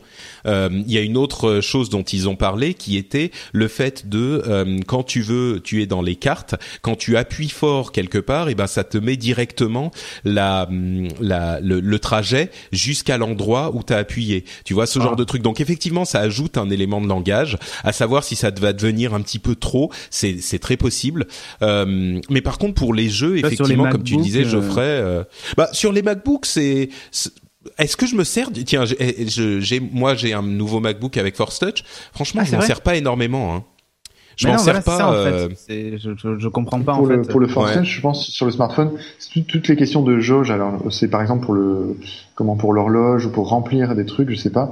Euh, plus on appuie fort, plus ça remplit peut-être une jauge de de, de temps, une jauge d'argent, une jauge de. Ouais, mais tu vois, si tu fais ça, le problème c'est que pour la rétrocompatibilité, ceux qui n'ont pas le Force Touch, il faut que tu prévois que ça enfin si tu veux il faut pas que ça soit une fonction essentielle sinon tu perds tous ceux qui n'ont pas le force touch ouais mais là tu, tu peux avoir effectivement différents éléments euh, c'est à dire que les, les développeurs vont effectivement avoir à développer des trucs avec force touch et sans force touch mais mm. euh, Apple ayant une euh, maîtrise de son écosystème qui est plus grande que euh, d'autres euh, d'autres bah, écosystèmes notamment chez Android on sait que s'ils utilisent le force touch a priori, sur euh, tous les iPhones euh, à l'avenir, il y aura aussi le Force Touch. A priori, à moins qu'il y ait un problème. Donc, tu peux dire que c'est pas forcément là tout de suite que ça va arriver. C'est une techno qui va rester. C'est ça, et que donc dans euh, deux, trois ans ou tu vois à peu près, on pourra se dire que la majorité des téléphones ont cet élément d'interface. Et comme c'est aussi sur leur, leur, montre et sur leur Mac et on, on va en parler sur leur iPad Pro, en tout cas. Euh, ça, ça, devrait arriver également. On peut se dire que c'est un élément d'interface et d'interaction qui pourrait devenir familier. Maintenant, bon, est-ce qu'il va être utile euh, Je sais pas. C'est une bonne question. Euh, on, verra, on verra comment ils, ils vont l'utiliser. Euh, bah, autant la molette ronde, je trouvais ça malin, bien. Ouais. Mm. Là, je sais pas. Ouais, ça m'a l'air accessoire. Après, je, à part, à part dans les jeux peut-être, parce que les jeux ont quand même ce problème. Ouais, mais, mais les jeux ont quand même un problème d'interface euh, sur téléphone et sur téléphone et, et, je pense que ça, ça peut aider effectivement dans les jeux en tout cas. Mais bon, on verra. Euh, en vidéo, comment ça? Plus t'appuies, plus ça zoom, euh, j'en sais rien. Ben, en fait, ce, il, il, il, utilise ça, c'est pas mal avec le Force Touch sur le Mac. Euh, plus t'appuies, plus ça va vite quand tu fais avance rapide dans une vidéo. Ça, c'est pratique. Ça, c'est pratique effectivement. Euh, Peut-être effectivement que euh, tu pourras le faire aussi pour, euh, comme tu disais, pour les jauges de temps. Si tu veux avancer dans le temps ou reculer dans le temps, tu vois, plus t'appuies fort, plus ça va vite. Ou mais en même temps, il y a trois niveaux. C'est pas qu'il y a, c'est pas qu'il y a 120 niveaux, tu vois. C'est qu'il y a trois niveaux, donc. On verra. ouais. Euh, l'autre et donc euh, comme on le disait l'autre point fort il se concentrerait beaucoup sur l'appareil photo euh, qui serait de grande qualité. Comme euh, comme je le disais euh, ben, à, à, 8 mégapixels ils font déjà d'excellentes photos qui se comparent à des appareils qui ont allez on va dire 13 mégapixels chez d'autres constructeurs. Donc on peut se dire que à 12 mégapixels ils pourront faire des photos une, une, avancée significative qui sera comparable à des capteurs plus importants plus grands enfin plus qui sont qui acceptent plus de pixels, euh, qui font des photos plus avec plus de pixels chez d'autres constructeurs. Donc euh, ça serait l'un des points importants de leur présentation. Euh, L'iPad Pro. Des innovations quand même, ouais. Est-ce qu'il y aura des choses innovantes ou pas du tout Vous pensez? Euh, tu veux dire pour l'appareil photo ou? Pour la keynote, non Pour la keynote. Ah bah écoute, alors, euh, bah ça non, c'est une. Euh, disons que l'iPhone 6s c'est toujours. le truc c'est que l'iPhone, c'est l'iPhone depuis un bon moment, c'est que de la continuité. Tu vois, c'est des, des changements qui sont pas incroyables et qui, quand tu les cumules sur 2, 3, 4 ans, tu vois le téléphone d'il y a 3 ans et tu te dis ah bah ouais quand même celui-là il est quand même beaucoup mieux. Mais d'une année sur l'autre, c'est jamais éclatant quoi. Enfin depuis un moment. des petites touches quoi. C'est ça. Euh, et l'iPad Pro serait enfin présenté. Ça, c'est celui sur lequel on est le moins sûr. Peut-être qu'il serait présenté à un autre moment, euh, un peu plus tard, en octobre. Euh, mais entre parenthèses, ils ont un énorme amphithéâtre de 7000 personnes. Peut-être parce que leur habituel qui accueille 1500 personnes était pris, mais peut-être aussi parce qu'ils ont beaucoup de choses à présenter. Ils veulent donner une ampleur à ce, cette présentation qui serait sensible. Donc, ils auraient l'iPad Pro et un iPad Mini. L'iPad Pro. Hein. J'ai réservé le studio que jusqu'à 21h30. Hein. bah, deux heures et demie, ça devrait aller quand même. Ouais, ouais. Euh, donc l'iPad Pro euh, serait enfin présenté. C'est cet iPad plus grand. On en a parlé plusieurs fois. Euh, rien de d'incroyable euh, à ce niveau-là, mais euh, peut-être un stylet, effectivement, comme on en parlait. On a vu que ça marche très très bien avec la Surface, notamment. peut-être que l'iPad Pro aurait un stylet qui utilise aussi le Force Touch, mais on ne sait pas exactement comment ça fonctionnera. Et une remise à jour de l'iPad Mini. moi, ce que je me dis, c'est qu'il risque de faire maintenant des mise à jour de l'iPad en tandem, c'est-à-dire euh, une année l'iPad classique, c'est-à-dire l'écran 9 pouces, et l'année suivante l'iPad Pro et l'iPad Mini. Euh, parce que là, il semblerait que l'iPad Air 2 ne ne soit pas mis à jour et donc qu'il serait euh, on resterait avec l'iPad Air 2 sans Force Touch. Bizarre. sans Force Touch ouais. Mais l'iPad mini n'aurait pas de Force Touch non plus il semble. Donc tu vois c'est pas ah, ça serait pas complètement partout même eux auprès, enfin tu vois dans l'application Maps tu disais si je garde appuyé j'ai l'itinéraire mm. machin. Si tu l'as sur ton téléphone et si tu l'as pas sur ta tablette de la même marque et tout ça, avec la, quasiment la même interface, ça fait un peu ah, ça fait un peu bizarre, je suis d'accord, je suis d'accord, mais bon, c'est oui, bon, ça, on verra. Hein, ça se trouve ils l'auront tous, mais je crois pas. Mais peut-être que ça arrivera dans les dans les, les prochains modèles ou peut-être pas, je sais pas. Ouais.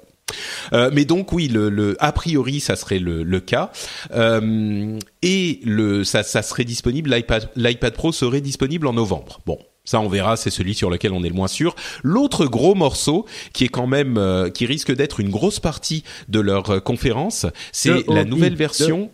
Le, quoi, pardon? Le hobby. Oui, c'est ça, bah, qui, qui serait à chaque fois, ils disaient que l'Apple TV était un hobby pour eux, quoi. Et eh ben là, plus trop. Euh, L'Apple TV 4 serait un petit peu plus grosse que l'Apple TV actuelle, un petit peu plus cher aussi.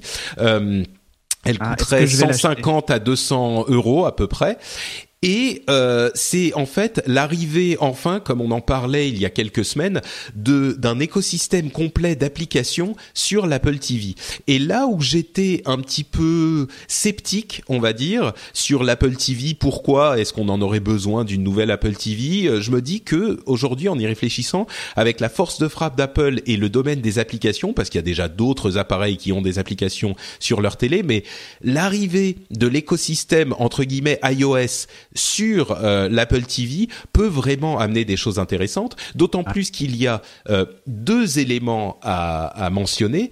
Euh, il y a une, une, une, télécommande avec micro et écran, enfin et, et touchpad qui, qui permettrait d'utiliser Siri pour faire une recherche universelle sur tous les programmes qui sont disponibles sur l'Apple TV et je vais revenir là-dessus dans un instant pour dire pourquoi c'est important et une euh, une euh, concentration sur le jeu vidéo avec une compatibilité avec les manettes euh, qui ferait que effectivement on peut avoir des jeux vidéo avec cet écosystème d'app sur l'Apple TV aussi. Et je me dis que s'il y en a un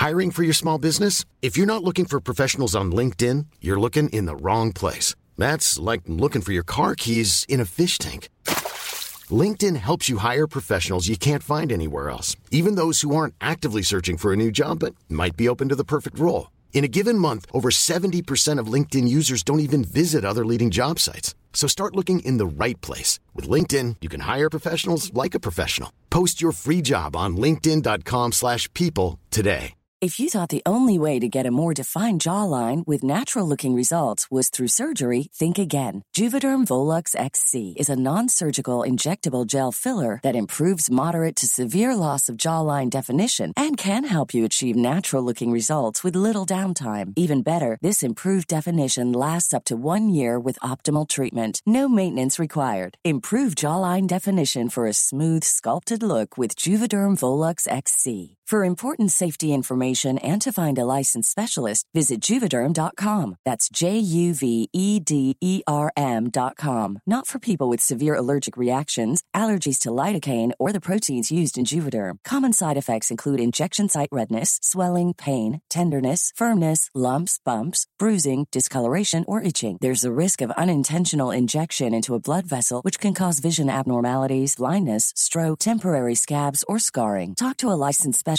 to find out if it's right for you.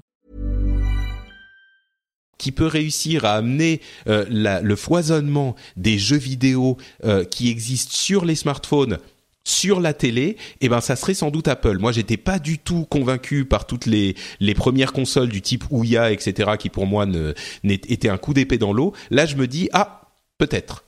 Euh, et donc la raison pour laquelle la recherche universelle de Siri est importante, c'est que il y aurait a priori un ensemble de programmes, Netflix, euh, etc. Et Apple. Il y a déjà Netflix, hein. Il y a, oui, oui, pardon. Mais ce que je veux dire, c'est que il y aurait Apple qui serait en train de travailler à offrir une, un abonnement général avec plein de euh, de participants, genre Netflix aux États-Unis, on connaît Hulu, HBO, euh, Go, Go, etc. Euh, en France, on pourrait imaginer qu'il y aurait effectivement un lancement de HBO Go aussi, euh, peut-être Canal Play Infinity, peut-être Orange, etc. Et un abonnement qui serait à, je sais pas, 50 euros par par mois, ça fait cher, mais si on a tout finalement, si on a Netflix, Canal Play, OBS, oui OCS, pardon, etc. Euh, ça, toi, tu streams du jeu vidéo. C'est ça, exactement, ouais. euh, donc OCS, etc. Plus des rumeurs selon lesquelles Apple serait en train de regarder, d'étudier la possibilité de produire des trucs eux-mêmes. Et a priori, pourquoi pas, parce qu'ils le font déjà dans la musique. Euh, donc de produire en vidéo, ça, ça arriverait peut-être au début de l'année prochaine, peut-être. Hein, c'est vraiment hypothétique. Euh, pour attirer les gens avec une partie du contenu exclusif. Et du coup, vous payez ce truc vous avez euh, votre euh, pour 40-50 euros, vous faites votre recherche avec Siri, vous dites euh, maintenant je veux voir Game of Thrones saison 5 et là il vous dit tout de suite exactement là où c'est disponible sur tous les services qui sont connectés à la télévision, y compris iTunes si vous voulez acheter, etc. Peut-être que ça pourrait fonctionner quoi. Alors ça c'était la promesse de de Google TV hein. Oui, d'avoir une recherche générale et tout ça. Et c'est là que on voit que, enfin, on verra, hein, mais moi je me dis que avec Apple, ils ont une telle force de frappe que chez eux, ça pourrait marcher. Je sais pas. Moi, je possède les trois générations d'Apple TV. J'ai donc la, première, celle qui avait un disque dur dedans, euh, la seconde et la troisième. Euh, tout simplement parce que bah, j'utilise, bon là maintenant Netflix, mais j'utilisais beaucoup AirPlay euh, pour mes media centers et tout ça, et ça marche. Enfin, je veux dire, c'est du Apple, donc ça marche euh, out of box, quoi. C'est très facile à configurer, euh, c'est euh, c'est top. Euh, après, tu vois, les applications, les jeux et tout ça existent sur les Android TV euh, actuels, sur Nexus Player par exemple, et ce genre de trucs. Il y a même des applis tierces, donc tu peux installer des media centers, tu peux faire plein de trucs dessus. là où il y a une vraie différence avec l'Apple TV, c'est que peut-être qu'Apple va nous proposer, euh, justement, ça rejoint ce que tu dis avec la recherche universelle, mais du contenu. Parce que c'est bête à dire, mais c'est sympa d'avoir une, euh, une télé, euh, une télé, enfin une télé connectée avec tout un tas de trucs, mais si tu as pas de contenu euh, dans, dans ta télé connectée, bah elle sert à rien, quoi. Donc le bah, fait d'avoir un abonnement que... qui regrouperait tout, c'est vrai que ça, ça, là pour le coup, enfin pour les, les, les, les, alors comment ils appellent ça aux États-Unis, les euh, de quoi tu euh, parles attends. Euh, mince, les gens qui coupent le câble. Ah, les, cord, les cord cutters. Cord cutters, voilà, qui, qui eux en fait n'ont plus euh, n'ont plus qu'une connexion internet et passent que par des services de VOD ou de en, en, ligne et finalement ne regardent plus la télé en direct. Ça deviendrait juste la box ultime et ça va dans le sens de l'histoire, enfin dans ce que fait Apple finalement, euh, de, de modifier un marché complet, de révolutionner la télévision. Ça serait de dire bah aujourd'hui la télé, vous regardez ce que vous voulez quand vous voulez, vous, vous posez pas de questions, il n'y a pas de et, et, pour, et pour, moi, c'est, je pense que la télé, à part pour certains trucs, toi, les événements sportifs, les, euh, les comment s'appelle, les, les news et ce genre de trucs qui ont besoin d'avoir un, un, vrai direct, tu vois, des événements planétaires, type euh, Jeux Olympiques, tu vois, ce genre de trucs. Ouais, même les matchs de foot. Les matchs de foot, oui, tout à fait, qui sont à heure précise et tout ça. Enfin bon, il y a des choses que, que le, la VOD ne remplacera pas, ça c'est clair. Mais euh, pour tout le reste, euh, je pense que euh, on pourrait se passer de d'utiliser la télévision et, hmm. moi le premier, hein, je regarde plus aucune série ou aucun film à la télévision quoi. Mais à vrai dire, même même pour les trucs en streaming, euh, enfin pour les trucs en direct, le, le streaming a prouvé que ah, la NFL pour des gros événements, voilà, ils le font. Ça sont sur Apple TV hein, déjà. Euh, Geoffrey, oui. On, avait beaucoup de, de, enfin moi c'est un peu pareil. J'ai plus de télé, j'ai ma box, j'ai pas de box télé, etc. J'ai un peu viré tout ça parce que je regarde tout en décalé ou voilà. ou quand c'est du live, on trouve toujours un live euh, en, en, ligne quelque part. On se débrouille toujours. Et après, je pensais aussi par rapport à cette box TV, euh, voilà, il y a beaucoup d'attentes et d'espoir. Euh, et, et, je regarde un peu par rapport à Apple Music. Euh, j'ai l'impression que ça a fait un petit flop quand même, euh, où les gens se sont pas forcément réabonnés derrière Apple Music. Peut-être qu'ils essaieront de recaler Apple Music dans l'Apple TV. Mais c'est sûr, ça, en fait, aujourd'hui, aujourd'hui, il n'y a pas eu de mise à jour de l'OS puisqu'ils attendaient. En gros, ils avaient dit que Apple Music arriverait sur sur Apple TV en septembre. Enfin, this fall. Donc en gros, ouais, c'est ça, c'est septembre, octobre. ils attendent, ils attendent. Enfin, ils l'avaient annoncé. Bon, s'il y a une nouvelle Apple TV, on a compris pourquoi. c'est vrai que moi, moi, c'était embêtant parce que je me, je me sers de mon Apple TV qui est sous ma télévision. je m'en sers pour écouter de la musique. Donc jusqu'à maintenant, j'étais obligé en gros de prendre mon iPhone et de d'envoyer via AirPlay euh, mon contenu Apple Music, tu vois. Et ma télé était allumée euh, avec les Cédric, t'as un petit t'as un petit faux contact, je crois, sur ton micro, ah. ça. C'est toi le faux contact. Non, ça marche, mais ça fait des. Le, le bouge pas parce que ça fait des. Tu vois, comme ça. C'est l'homme du futur. Ouais, c'est l'homme du futur qui a. C'est mieux. Est-ce que ouais. Bon, bouge plus, vas-y. Je ne bouge plus.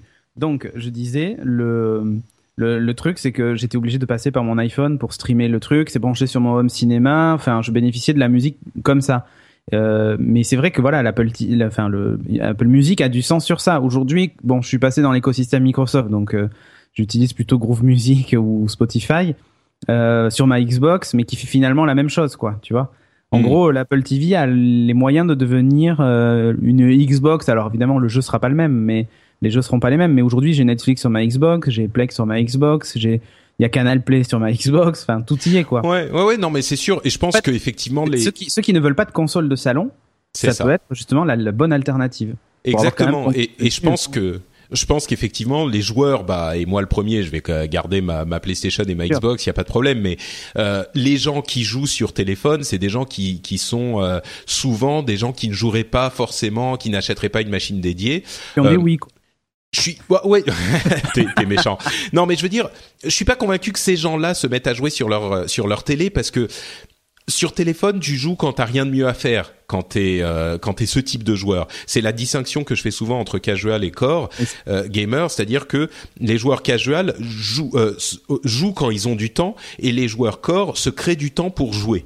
Et euh, quand tu veux jouer sur ta télé, vraiment tu t'assois et tu choisis de jouer à un jeu. Donc tu c'est que tu tu choisis de faire ça plutôt qu'autre chose. Donc je suis pas convaincu que ces gens-là se mettent à jouer, mais peut-être qu'il y aura une petite partie des gens qui se mettront à jouer et puis ces appareils sont suffisamment puissants pour avoir des, des, des graphismes corrects aujourd'hui, euh, ce qui était peut-être même pas le cas à l'époque de Luya il y a euh, quelques années, hein, même trois ans, ça peut suffire à, à, faire évoluer les choses dans ce domaine.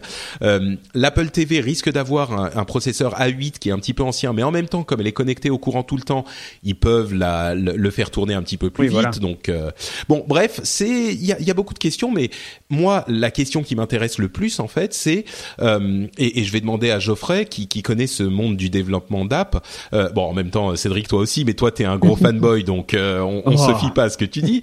Euh, mais est-ce que quand je dis la force de frappe d'Apple, l'importance qu'a Apple dans ses marchés en ayant créé l'écosystème des apps sur téléphone et puis sur tablette, euh, est-ce que c'est vrai qu'il pourrait avoir une force de frappe pour euh, donner un vrai coup d'accélérateur à cette euh, ce marché des box télé, euh, peut-être ailleurs dans le monde en tout cas, et un petit peu moins en France parce qu'on a tous des box, mais développer cet écosystème de développeurs justement, ou est-ce que c'est moi qui me fais des illusions? Pour l'instant, j'ai l'impression que c'est pas encore mieux. Enfin voilà, y a, en France, c'est particulier la télévision le fait d'avoir sa télévision dans son foyer, euh, le, fait que on a passé avec des décodeurs TNT. Enfin, il y a encore beaucoup de foyers euh, en France qui ont euh, qui sont très old school là-dedans et de là acheter une box Apple pour une Apple TV pour mettre pour remplacer tout ça, je pense qu'il y a vraiment pas mal de pas mal de chemin. Non, c'est sûr que le marché est différent aux États-Unis, mais je veux dire pour les développeurs dans le au niveau du monde, est-ce que ils se diraient ah ouais là il faut que j'y aille quoi?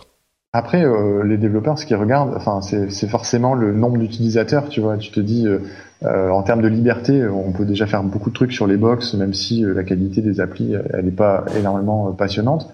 mais, mais je pense que voilà, dès que tu commences à avoir un nombre d'utilisateurs représentatif, tu fonces dessus. Moi, je vois dans le développement d'app, il y a beaucoup d'applis que les gens font directement d'abord sur Android parce que c'est le cœur de cible et c'est là où il y a le plus d'utilisateurs pour leur projet. Euh, ou alors d'abord euh, d'abord sur iOS parce que euh, voilà pour les mêmes raisons.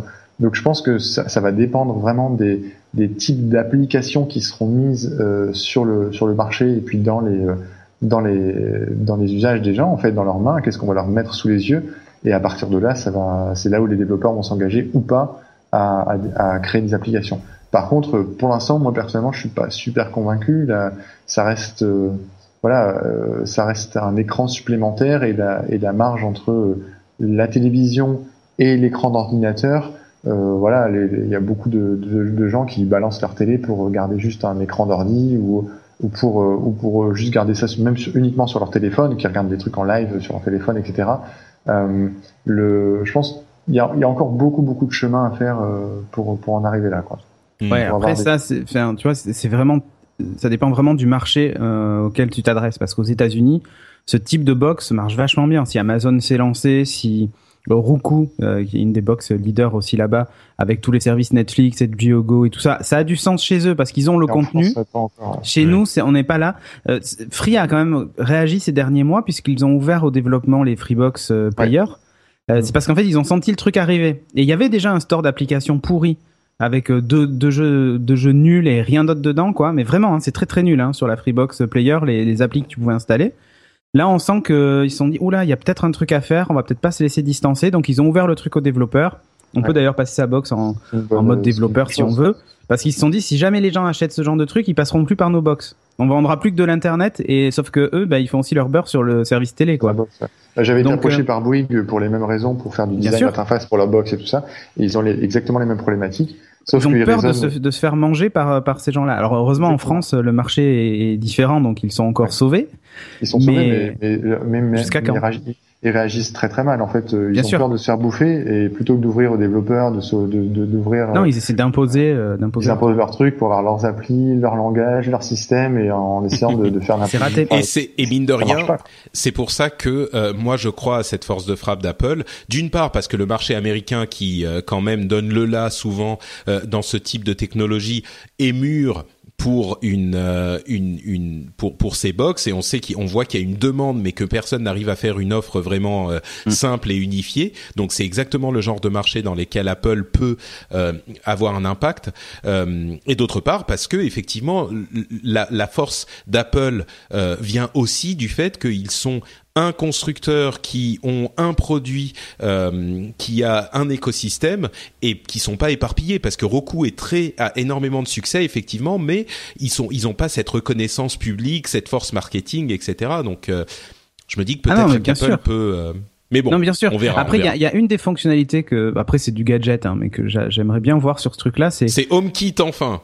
Non ah non, bah HomeKit, oui, enfin ça y a pas de souci, mais je l'attends même plus, tu vois. Mais euh, ouais, tes, Smart Things, euh, toi t'es. Ouais, je suis très déçu euh, par par, mais tu surtout que Smart Things avec un, un, petit Raspberry, tu peux le faire fonctionner avec Siri, donc du coup c'est si tu veux, j'attends plus HomeKit, je l'ai à la maison avec HomeBridge, donc je m'en fiche. Mais surtout moi, ce que j'attends, c'est des petits trucs en plus, du genre je reçois un SMS, je vois la notification sur ma télé, j'ai un appel, ça met oh, mon truc en pause. C'est infernal ça. Eh ben non, parce que bah, oui et non. C'est-à-dire que c'est déjà c'est toi qui le détermine si tu l'acceptes. Oui, si tu, le veux ou pas, oui, parce que mm, voilà. Non, mais sinon ça t'interrompt tout le temps quand tu quand tu regardes ta série tranquille. Moi, je dois faire partie des seules personnes vraiment, euh, qui ouais, tu mets le mode ne pas déranger. Bah voilà. Ouais, tu vois. C'est vrai.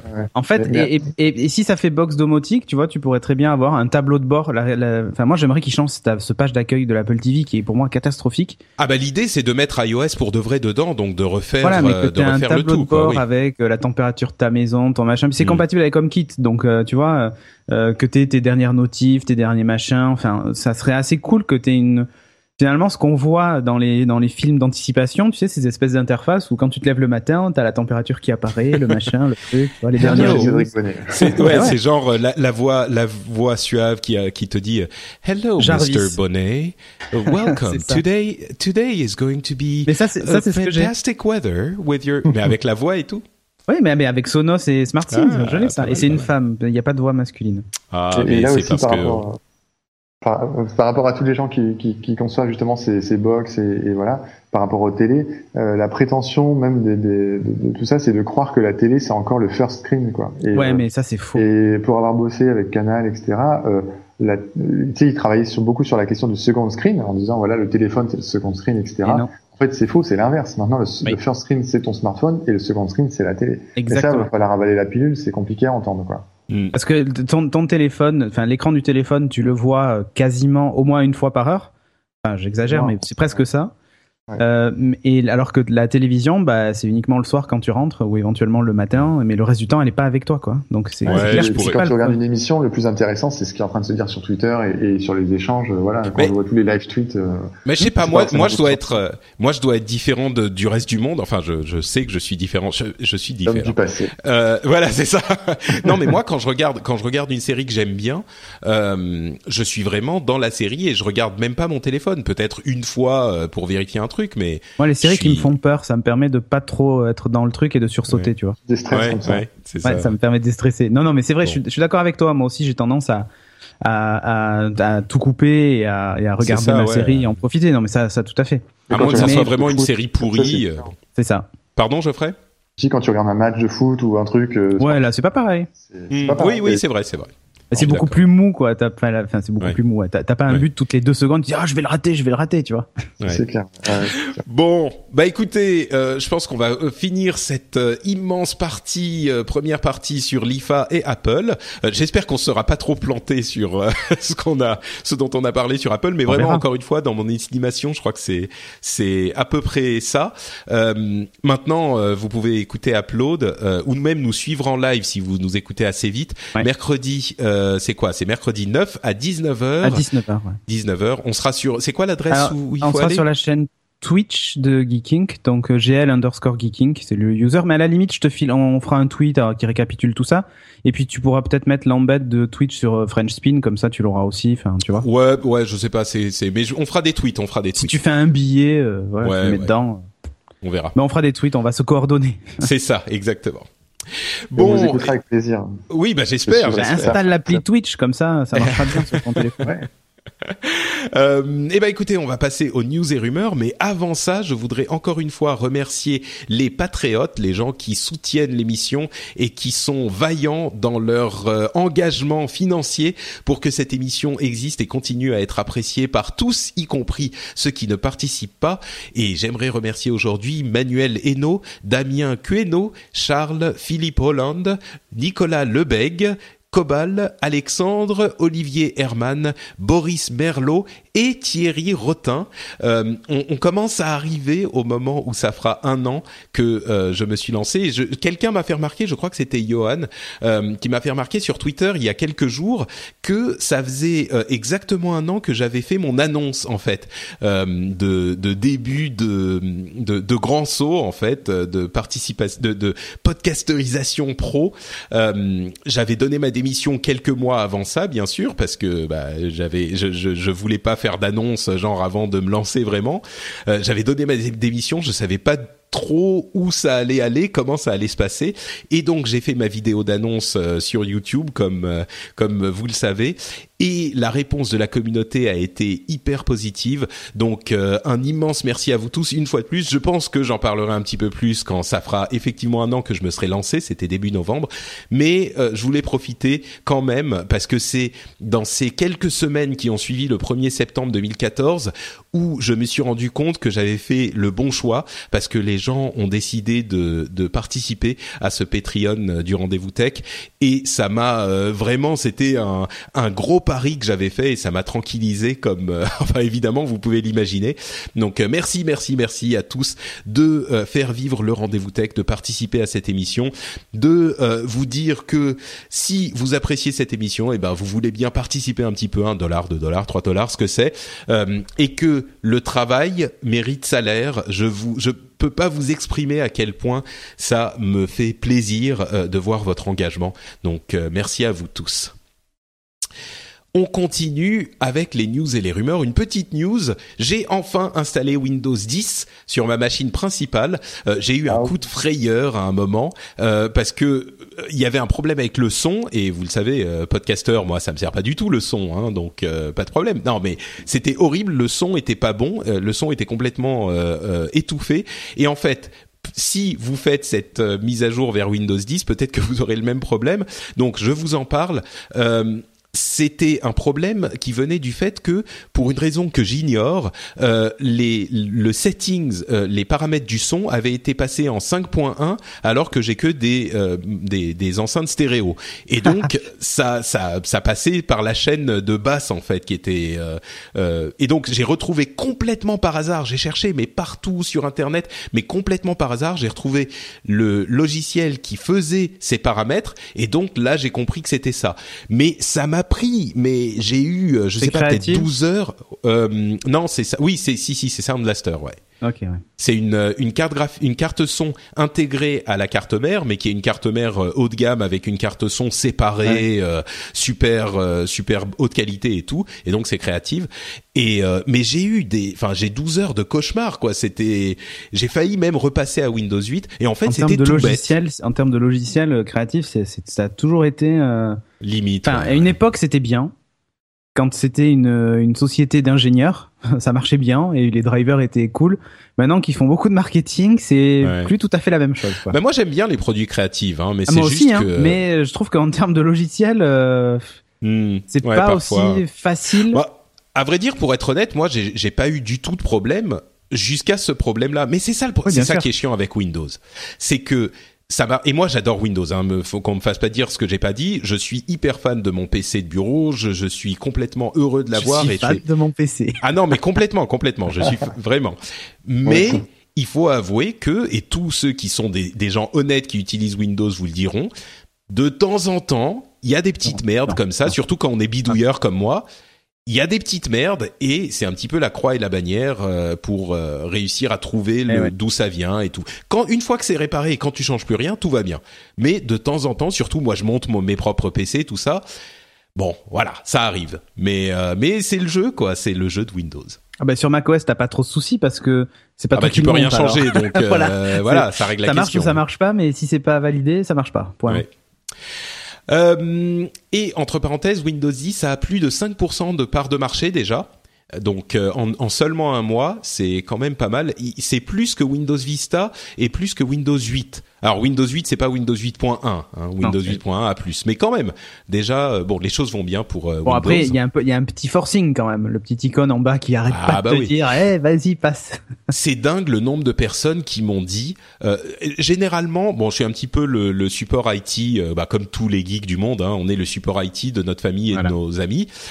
Et là, j'ai rarement eu autant de gens qui m'ont dit "Eh, euh, j'ai une petite icône qui me dit de passer Windows 10 machin, c'est quoi? Faut le faire ou pas? Euh, C'est mm. c'est c'est quoi? Bah, et, généralement je dis bah si t'as pas de logiciel super spécifique que tu veux utiliser, vas-y.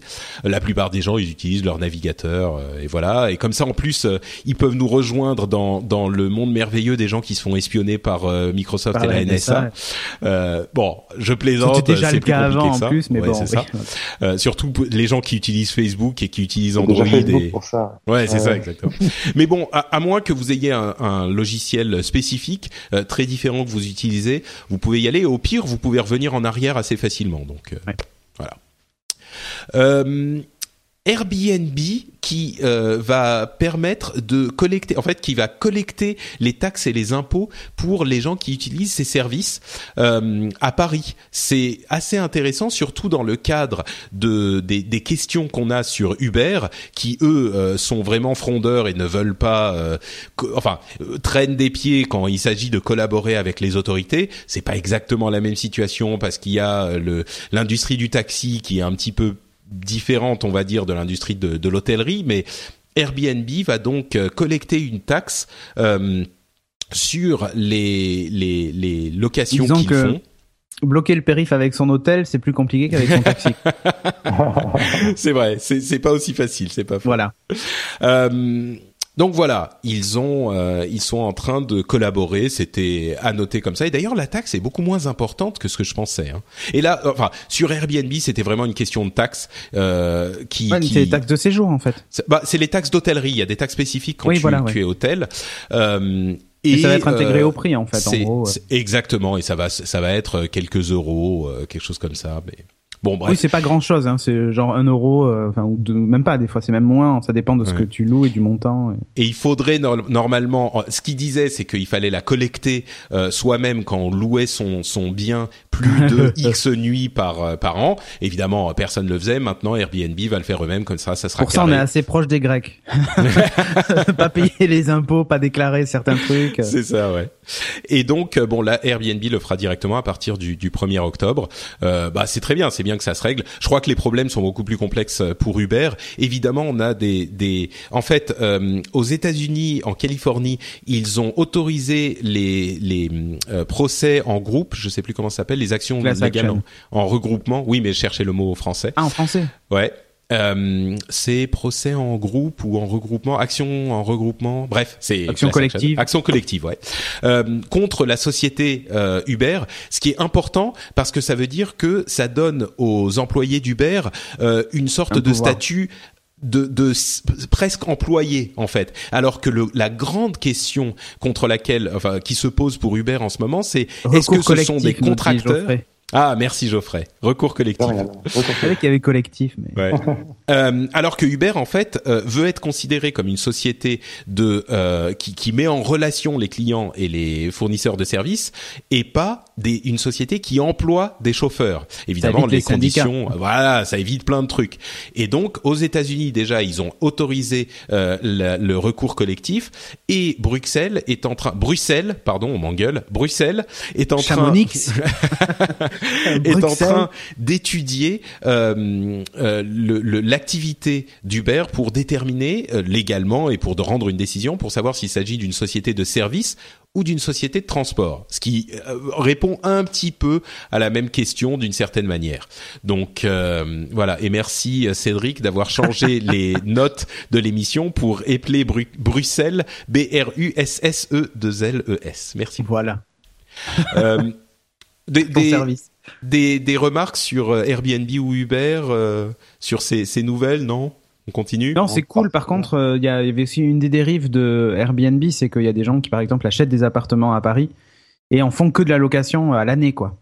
ah bah oui, c'est le problème de Paris qui est la ville la plus touristique du monde. Et c'est ça. Et mm. donc du coup, ça posait des bah, déjà ça pose des soucis. Bon, on sait que le, le problème de, du logement à Paris c'est quelque chose d'important, mais mais surtout bah ça a créé des des choses un peu un peu bizarres, euh, des gens qui déclaraient pas forcément aux impôts, qui faisaient des trucs un peu curieux. Il y avait des gens de la mairie de Paris qui allaient visiter justement, euh, taper aux portes.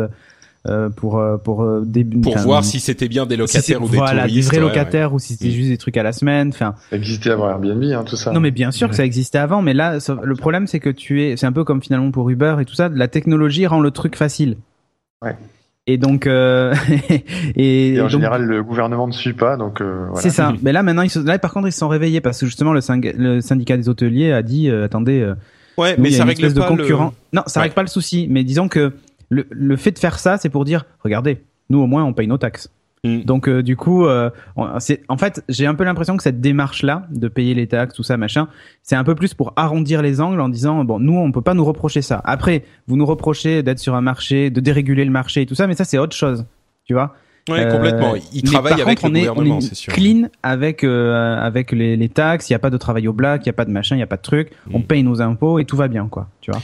Bah ça, ils ont vu que s'ils suivaient pas ça, ils, se faisaient interdire. Ah ben là, là, ils allaient se faire défoncer, hein, Airbnb aussi, hein, s'ils faisaient pas ça. Hein. Enfin, oui, interdire complètement, et ça, ça, tue leur, ça tue leur business, quoi. Mm. Oui, non, c'est sûr que c'est, c'est possible. C'est peut-être un petit peu plus clair que les questions qui se posent pour Uber. Ou Uber, ils peuvent traîner des pieds. Ils le font pas par charité, hein. Ils le font parce que justement, ils se disent, oula. Mais, euh, oui, au-delà de ça euh, au-delà de ça, les, la question du logement à Paris est hyper complexe. Hein. Il y a des, des, gros problèmes et des problèmes qui viennent pas forcément euh, de là où on pourrait le penser. Euh, il y a, il y a, bon, c'est même pas une question technologique, mais il y a aussi des, des, gros soucis qui font que les propriétaires ont peur de mettre leur truc en location. Euh, et, ça a un effet complètement pervers. La protection des locataires a un effet complètement pervers qui fait que du coup, euh, il y a beaucoup de propriétaires qui préfèrent même, et on parle de banques et de trucs comme ça, mais qui préfèrent euh, laisser leurs habitations non euh, utilisées plutôt que de se mettre en danger avec des. Enfin bon, c'est hyper complexe hein, et je connais bien, parce que moi je suis je suis à Paris depuis longtemps et j'ai euh, des des. Euh, on a tous un ami, euh, un, un, cousin, un, une connaissance qui est propriétaire d'un petit studio et qui a eu des histoires. Ah enfin moi j'ai eu des histoires mais hallucinantes, des trucs invraisemblables dont je vous parlerai peut-être un jour, pas dans le rendez-vous tech parce que c'est pas le sujet, mais des des, des films d'horreur quoi. C'est vraiment. Enfin bref, bon. Euh, on, trouver un bon locataire à Paris, c'est aussi pas super facile, quoi. Et du coup, ça crée une situation infernale pour tout le monde, y compris les locataires. Et moi, qui euh, qui suis euh, locataire aujourd'hui, je peux vous dire que c'est pas facile, quoi. Euh, alors, on continue avec euh, les, les éditeurs de livres qui ont gagné un combat aux États-Unis contre Amazon pour pouvoir établir leur, leur propre prix. C'est un petit peu euh, le contraire de ce qui se passe en France où le prix du livre est complètement fixé euh, et, et, on ne peut pas vendre un livre moins cher. Voilà, c'est un prix du livre complètement unique. Alors, il y a 5% de marge, mais c'est presque rien.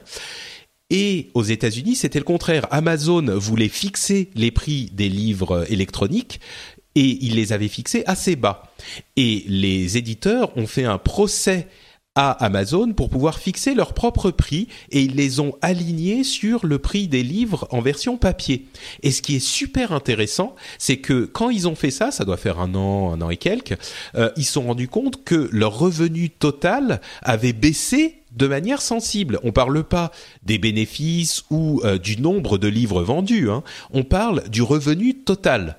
C'est-à-dire que avec les, les livres moins chers, il rentrait plus d'argent qu'avec les livres plus chers, avec la logique euh, qui est assez euh, claire, mais qui avait pas.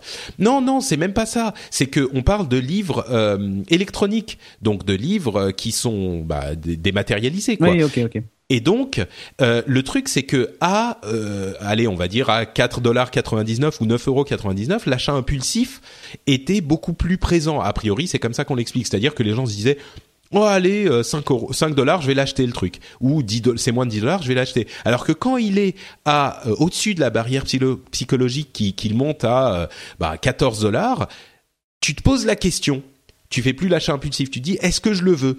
Et évidemment, il y a beaucoup de gens qui disent bah non, je le veux pas.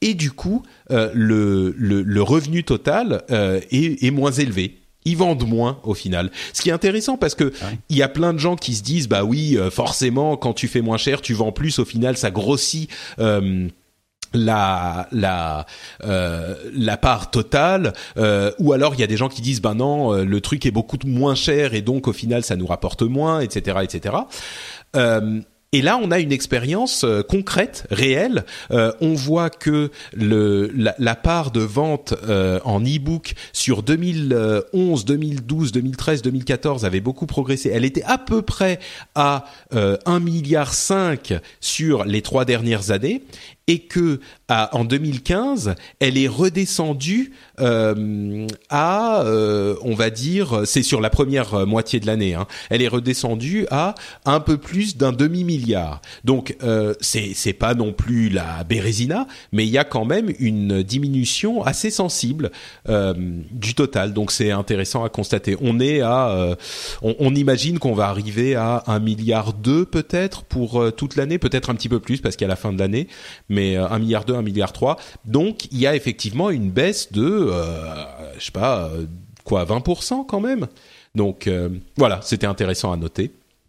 Mm.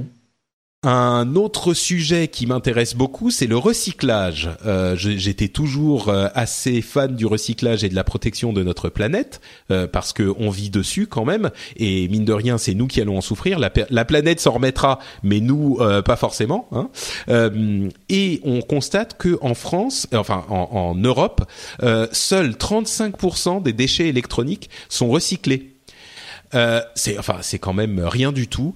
Et donc je voulais prendre ce, cette occasion de vous dire, euh, c'est hyper simple le recyclage euh, des déchets électroniques. Alors les euh, batteries Enfin, pardon, les piles, vous pouvez les ramener dans n'importe quel supermarché. Euh, vous pouvez très simplement les. Enfin, il y a des des des euh, des trucs de stockage, enfin de stockage, où vous pouvez jeter juste les piles. Surtout, ne jetez pas vos piles dans la poubelle. C'est hyper mauvais pour l'environnement, mais c'est horrible. Donc, allez à votre supermarché avec vos piles, vous trouvez l'endroit où on jette les piles et vous le jetez là-dedans.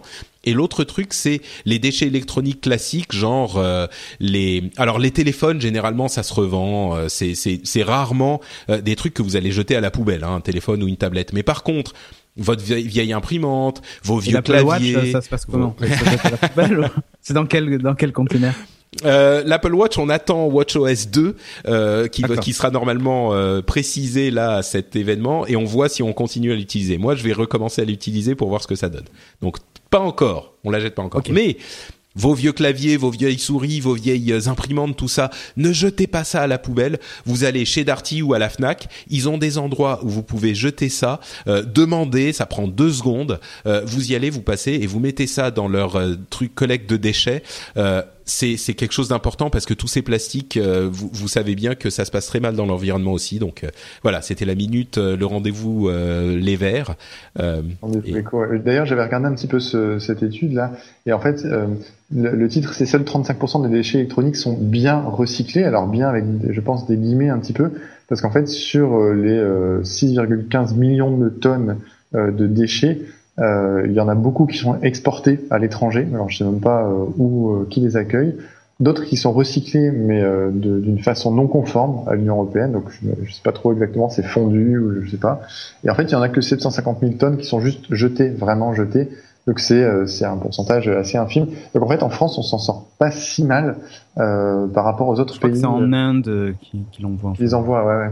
Mais euh, pour l'instant, en tout cas, on se sent pas trop trop mal. Mais il faut continuer, en, effet, euh, à ne pas jeter dans la poubelle des trucs euh, qui n'ont pas du tout lieu d'être. Évidemment, ceux qui sont pionniers là-dessus, c'est la Suède aussi, la Norvège, le Danemark, comme d'habitude. Ouais, effectivement, ils, ils savent y faire dans les pays nordiques. Avec ma femme, euh, j'avoue que, bah, en fait, je sais pas si j'en avais, si j'en avais parlé, mais on n'a pas de poubelle de recyclage dans mon immeuble. C'est un immeuble euh, qui est pas, euh, qui est, qui est pas aux normes. Enfin, c'est pas aux normes. Je veux dire pour le recyclage, euh, ce qui me, me m'horripile. Mais bon, du coup, on sort toutes les semaines. Euh, moi, je me lève un, un, petit peu plus tôt quand les poubelles des voisins sont sorties et je vais mettre les trucs que j'ai recyclés, que j'ai gardés toute la semaine, dans les poubelles de recyclage des voisins. Et, euh, c'est incroyable comme les les les gardiennes sont euh, infernaux, infernales et infernaux avec ces trucs-là. On m'engueule presque à chaque fois. C'est dingue. Je, je, vais mettre les trucs, enfin les poubelles, elles vont être vidées euh, 20 minutes plus tard par euh, les, les, camions qui arrivent. Je me lève tôt pour justement faire chier personne, pour les mettre dans les poubelles qu'il faut euh, minutes avant que le camion passe. Et à chaque fois, il y a euh, quelqu'un pour me dire euh, ah mais c'est pas votre poubelle, c'est machin, c'est ceci. Mais enfin c'est je, je recycle, madame, je recycle. Ouais, après, euh, maintenant, enfin, je sais que nous, par exemple, à Talence, donc à côté de Bordeaux, on, on va être facturé du ramassage des déchets en fonction du poids des poubelles que l'on a tu vois, de la quantité de poubelles et ainsi de suite. Donc euh, du coup, ça va devenir un vrai problème parce que si ton voisin d'à côté t'aime pas, il te met un parpaing dans le. oui, c'est vrai, c'est vrai, c'est vrai. Voilà, mais il y a, y a vraiment un il y a vraiment un effort à faire. Hein. Je vois, euh, en plus, on sait jamais trop quoi recycler, et c'est rigolo parce qu'en fonction, de, enfin rigolo ou pas, en fonction des euh, des municipalités, c'est certains produits se recyclent et, dans d'autres, ils ne se recyclent pas en fait. Hmm. C'est c'est en fonction du centre de, de, de tri finalement. Donc euh, c'est ça devient très compliqué si tu déménages souvent ou tu changes de région, tu auras peut-être pas le même recyclage dans toutes les régions. Donc c'est compliqué. On se dit mais pourquoi certains le font et d'autres le font pas? Enfin c'est vrai que c'est important, c'est hyper important de le faire, mais euh, c'est encore une fois, les, gens le feront quand ça sera simple. Voilà. Donc en fait, il faudrait demander à Apple de s'occuper du recyclage. c'est ça. Non, non, mais tu vois, il, faut, il faudrait simplifier le, processus. Ouais. Bah, je sais pas. Ouais, bon. Il y a, y a un truc à faire de ce côté-là. En tout cas, euh, recycler vos déchets électroniques, ça sera déjà un bon début. Ouais, voilà. Euh, Google a changé de logo après avoir changé de nom. Euh, maintenant, Ah ils ont bon fait un nouveau vu. Logo. T'as- Comment bon ça, t'as pas vu? Non, tu fais dans la Bing, moi. Ah, Donc, j'ai ok, pas vu. ok. Non, je plaisante. Euh, qu'est-ce- Ah bah que tu pareil, penses maintenant. Qu'est-ce que tu penses au nouveau du nouveau logo euh, au niveau design, euh, Geoffrey justement? Est-ce que c'était une remise à niveau moderne nécessaire ou il y a plus les Enfin, c'est Alors, c'est bah, plus il- simple? Il, est- il était temps qu'ils qu'ils évoluent parce que en effet le logo de Google a, a beaucoup évolué, euh, dans, enfin beaucoup évolué on va dire euh, de façon assez fine. Ils sont passés dans du flat design aussi, etc. Et en fait là le, le logo de Google euh, dans la nouvelle version, bon il y a plein de petits trucs autour. Il pèse moins lourd en termes de kilo-octets. euh, il est euh, il est plus épais. On peut le lire en plus petit, etc. Voilà. Il ressemble beaucoup au logo de Quant. Je sais pas si vous connaissez ce moteur de recherche Quant. Oui. euh, voilà. Ouais, ouais, ouais. ça fait un genre de mauvais bad buzz, etc. Bref, euh, en fait, pour moi, c'est juste une façade aussi euh, de ce, ce changement de logo pour aussi mettre euh, en cohérence tout le travail de design que fait Google. Donc, dans le material design, par exemple, toutes ces, transitions animées euh, qu'on voit dans les interfaces de Google, sur Android aussi, etc. Euh, là, la façon dont ils ont présenté le logo également, c'est euh, une façon de le rendre vivant. Donc, il, il bouge, il est animé, il se construit, il se réduit, etc. Euh, donc, je pense que c'est une façon de rendre cohérent un peu euh, l'univers tentaculaire qu'ils ont en termes d'interface, etc. Et pour une fois, ils ont essayé de d'appliquer leur logo à peu près sur tous les services en même temps. Donc, je vois des petits, le petit nouveau logo qui euh, qui apparaît un peu partout. Euh, donc, c'est une bonne nouvelle, je pense. Euh, beaucoup le trouvent euh, enfantin, euh, ludique. C'est vrai qu'il fait un, il fait un peu Lego, mais en même temps, Google a toujours fait un petit peu euh, gamin, quoi. Tout à fait. Ouais, et en même temps, je pense qu'il fait pas enfant, mais il fait Il faut surtout pas faire peur aux gens. ludique. Il fait ludique, voilà. Donc euh, Ouais. on a envie de jouer avec ce petit logo qui bouge, euh, comme les interfaces qui bougent, etc., etc. Donc c'est cohérent, je pense, dans leur, dans leur approche. D'accord. Donc pour toi, approbation du logo. C'est positif, c'est positif. C'est pas euh, la révolution absolue. La typo, elle, elle peut, elle pourra être, je pense, euh, d'ici quelques années, un tout petit peu ringard, mais bon, ça on en reparlera dans deux trois ans. Google. Ouais, il sera temps Euh, d'en changer, ouais. J'espère pas pour eux, mais bon, voilà. Euh, mais mais c'est bien qu'il ait fait, c'est important, et puis surtout ça montre le niveau en disant voilà, ils font attention à ça et ils s'en préoccupent, et, et les autres compagnies américaines importantes doivent aussi s'en préoccuper, quoi. Il n'y a pas que Apple qui fait du design, quoi. C'est vrai, c'est vrai. Euh, Facebook est en train de Il ressemble tester. beaucoup au logo, au nouveau logo Lenovo et Logitech aussi d'ailleurs. Ouais, tout à fait, tout à fait. Ouais, c'est la, la tendance actuelle. Ils sont, ils sont hyper tendance. Hélas. Ouais. Euh, Facebook est en train de tester M, qui est leur propre assistant numérique euh, et qui est en fait un mélange d'assistants numériques et pas numériques, c'est-à-dire qu'ils utilisent des algorithmes pour voir s'ils peuvent répondre aux questions. Si c'est des questions simples, genre euh, quel temps il fait, euh, quel âge a Georges Clooney, c'est ma question. Euh, je sais pas pourquoi, c'est ma question euh, classique maintenant. Quelle Euh, taille fait Nicolas Sarkozy ça Par exemple, oui. Euh, quel poids fait François Hollande euh, Donc. Oh là là, on avait dit pas le physique. Hein. oh ben, euh, alors écoutez, euh, Monsieur Bonnet, je vous... bon non, j'arrive pas du tout à faire le euh, à faire le le, le sarco. Euh, donc je je disais quoi? Oui, si c'est des questions simples du type euh, quelle taille fait Fran- fait euh, François Nicolas Hollande. Sarkozy? Ah, Non, mais là, Alors, en plus ils font pas la même taille, non? Je crois. Ouais, presque. Mais ça dépend si on compte ou pas les talonnettes en fait. C'est ça. ouais, le- voilà. truc. oh non, on avait dit encore pas le. Donc, euh, en fonction de la de la question, ils vont soit l'envoyer à des vraies personnes, soit ils répondent directement. Euh, C'est intéressant. C'est un test, hein, c'est uniquement sur Messenger, euh, sur pour certaines personnes, mais c'est intéressant de voir que tout le monde est en train de s'engouffrer dans ce euh, cet espace des assistants numériques, des assistants virtuels, parce que on se rend compte que vraiment ça pourrait être la prochaine frontière de euh, la la- l'interface homme-machine. De la même manière que Google il y a euh, ben, maintenant une vingtaine d'années est arrivé sur internet euh, un petit peu moins d'une vingtaine d'années mais arrivé sur internet et a, a- est devenu notre manière d'interagir avec l'information parce que c'est eux qui nous permettaient de trouver l'information.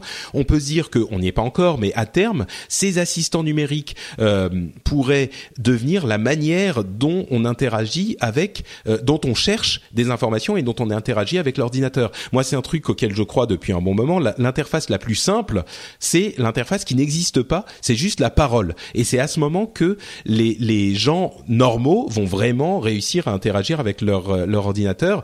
Et on voit d'ailleurs avec Cortana je vais pas dire le le mot euh, d'activation. Euh, je m'en fous, j'ai des écouteurs. Tu, tu m'as pris pour un débutant. Arrêtez, vous allez faire lancer les, les machines de tout le monde. Arrête, ça suffit. ok Google. Euh, donc c'est non mais tu sais que c'est un vrai problème hein. Ah dans les podcasts. Ceux qui nous écoutent en voiture en particulier, qui ont genre l'iPhone branché. Et quand tu dis 10 Siri, mais arrête, ça suffit. non, sérieux, c'est hyper relou. Donc, euh, Cédric Bonnet, vous pouvez lui envoyer des Allez, insultes. Insultez-moi. Et donc, euh, c'est vraiment cette interface qui va devenir a priori à terme euh, la manière d'agir. Et donc, euh, Cortana a la possibilité pour la première fois sur un, un desktop, à moins d'utiliser des bidouilles genre Google Now, machin, etc. Mais on peut, si on laisse son ordinateur allumé, on peut euh, dire poser une question à Cortana et elle nous répond. Et avec les enceintes, on peut l'entendre. Donc vous pouvez être partout dans la pièce. C'est comme le truc d'Amazon avec l'Amazon Echo. Enfin, tout le monde est en train de s'y mettre. Donc euh, moi, je l'utilise vraiment une ou deux fois par jour en fait, Cortana. Et pour le et pareil quand on parlait de langage d'interaction, euh, va falloir qu'il y ait des mots clés comme tu tu râles parce qu'on dit 10 Siri ou des mots comme ça. Il faudrait pouvoir les mais non mais arrêtez de le dire sérieux, ça suffit. je pense qu'il faut pouvoir soit le personnaliser, soit commencer à créer qui connaissent qui connaissent ta voix quoi. Connaissent ta voix ou créer des des, des, des patterns, des patterns, S'il te plaît Cortana. Voilà. Et, euh, et ça, je pense que ça fera partie des, des évolutions à terme, c'est que si mm. tout le monde euh, utilise le mot dont je vais pas prononcer, euh, bah, ça cause des soucis. Ah. Et si chacun peut, avoir son, c'est comme avec, les Google, avec les Google Glass, quoi, finalement. Google Glass, ouais, pour éteindre même pour éteindre un, un smartphone, euh, voilà, tu peux lui demander. Euh, ouais, avec Les, Je pense que ça, à terme, il faudra avoir développé ce langage, comme on a développé le langage tactile, le langage gestuel, il va falloir développer aussi les interactions en langage vocal. et ça, je pense qu'à terme, il va falloir y penser, quoi. Mm. Ouais, ouais, non, c'est vrai. Et, et je pense que, mais sur sur euh, certains Android, c'est possible, je crois, de, de personnaliser. Ouais. C'est les Motorola, je crois. Mm. Euh... Sinon, j'ai regardé, j'ai regardé une, une, info très importante. Il y a trois chiffres à retenir 54, 79 et 165 c'est l'âge de clowner, le poids de le poids de François Hollande et la taille de Sarkozy. Ok, et ce sont aussi les numéros du loto, donc. Exactement. Euh, le, le comment ça euh, En revenant sur Facebook M, on, on avait fait un, un Geeking Beat, je fais de la promo, t'as vu euh, le numéro 4 où on parle justement de des assistants et de l'intelligence artificielle. Est-ce que est-ce que finalement pour rendre ces assistants efficaces, il faudrait pas un peu plus d'intelligence euh, et que ce soit pas juste de la commande, tu vois, de la grammaire, genre quel temps fait-il et en fait il a quelques phrases clés et il est capable d'identifier les mots. Ah non, mais si, c'est sûr, c'est sûr. Il voilà, faut, et on avait, on, on avait pas, fait quoi. un sujet, on avait fait un sujet sur ça dans, dans Geeking Beats. Donc, Intéressant. Si ça vous intéresse, vous pouvez aller le voir. On parlait de la singularité, de plein de trucs. C'était rigolo. Geeking Beats. Et d'ailleurs, entre parenthèses, euh, si vous vous demandez à Siri si elle a des indices sur euh, ce qui se passe Ouais, en. Ouais. Ah en- ah. en- le 9 septembre, euh, elle vous donne des réponses marrantes. C'est marrant ça, tu sais. En fait, ce qui s'est passé, c'est que sur l'invitation euh, qu'ils envoient toujours quelques jours avant, une semaine avant, euh, il y avait euh, une petite phrase qui était Hey, euh, qui était s'il y a des gens qui l'utilisent en anglais, la phrase de Siri euh, donne-nous un indice en anglais. Et quand tu poses la question, tu dis cette phrase à Siri, elle répond avec des petites blagues sur euh, cette conférence. Donc c'est vraiment Voilà. c'est marrant quoi. Euh, bon, il y avait quelques infos sur euh, fait, sur YouTube et le lancement de YouTube Gaming, tout ça, et euh, des, des des scandales avec des YouTubers qui n'avaient pas déclaré qu'ils faisaient de la pub alors qu'ils faisaient de la pub, etc. avec Machinima. Allez écouter plutôt le rendez-vous jeu pour euh, entendre parler de tout ça. On a fait un épisode sur euh, Metal Gear Solid 5. On parle aussi de euh, euh, Street Fighter 5. Ce sont des super, des super. Enfin, il y a vraiment un épisode super sympa à écouter. Donc tout ça, c'est dans le rendez-vous jeu qui est disponible sur son flux à lui. Et je voudrais parler, pour terminer euh, rapidement, de la redevance télé dont Ah, on a. euh, Ah vraiment le sujet là, toi tu veux vraiment qu'on qu'on s'engueule hein? Non, non, mais non, mais alors, ce qui s'est passé, c'est que j'avais fait un, on a parlé un petit peu de la redevance télé la, la- la dernière fois, et il y a des gens qui sont venus nous engueuler sur le, les commentaires de l'émission en nous disant ah mais voilà, vous voulez tuer la télévision publique, la redevance c'est super important, euh, Ah, vous c'est êtes ce que j'apprends, plus belle la vie, tout ça. Mais donc du coup, en fait, j'aimerais faire une petite clarification. Euh, si on a donné l'impression qu'on était, euh, je crois qu'on a dit que le site marchait pas bien et qu'il n'y avait pas de direct. euh, Guillaume avait avait l'impression qu'il n'y avait pas de direct. etc. C'est eff- effectivement, c'est pas le cas du tout et on le mentionnait déjà dans l'épisode. Euh, c'est ça, ça marche tout à fait sur le net. Donc oui, euh, désolé si on a laissé penser que c'était pas le cas. Plus fonctionne. Ouais. Voilà, Plus fonctionne très bien. Euh, également désolé si on a laissé euh, donner l'impression qu'on était contre la redevance d'une manière générale ou la télévision publique. C'est pas du tout la question. moi, je pense que culturellement, il est effectivement aujourd'hui encore assez important d'avoir une offre qui n'est pas soumise à des impératifs commerciaux pour la télévision, parce que la télévision reste un moyen hyper important de diffuser l'information et la culture euh, dans la population. Donc je pense que c'est effectivement important. Maintenant, euh, il y a euh, une chose à mettre en, perspective. je ne dis pas qu'il faut, je vais pas parler au nom de Guillaume, mais je ne dis pas qu'il faut supprimer la redevance. Au contraire, moi je pense qu'il faut effectivement une redevance qui, qui existe. J'ai jamais dit tuons la redevance télé. Par contre, euh, aujourd'hui, j'ai regardé un petit peu ce que ça donne la redevance télé, euh, ce que ça finance. On a, alors attendez, j'ai des recherches rapides. On a France 2, France 3, France 4, France 5, France O, euh, un réseau outre-mer qui est hyper important, une partie de France 24, une partie d'Euronews, Arte, France Inter, France Culture, il y a, aussi la radio, hein, effectivement. France Culture, France Musique, France Bleu, là aussi on a 44 stations régionales, FIP, Move et sans doute encore d'autres trucs euh, que j'ai j'ai pas euh, trouvé avec euh, France 3 et, ses chaînes régionales. Et le rendez-vous tech. Et ah bon? Ça je savais pas. ouais, ça tu détournes de l'argent de la redevance, arrête. Hein. Ah, j'étais pas au courant. Donc alors à chaque fois qu'on parle de la redevance télé, immédiatement les gens viennent me dire ah ouais mais sur France, sur Arte, il y a quand même des trucs super bien. Bah, oui, d'accord on a là on parle de combien 7 ou 8 chaînes plus 7 6 5 ou 6 euh, stations de, de radio.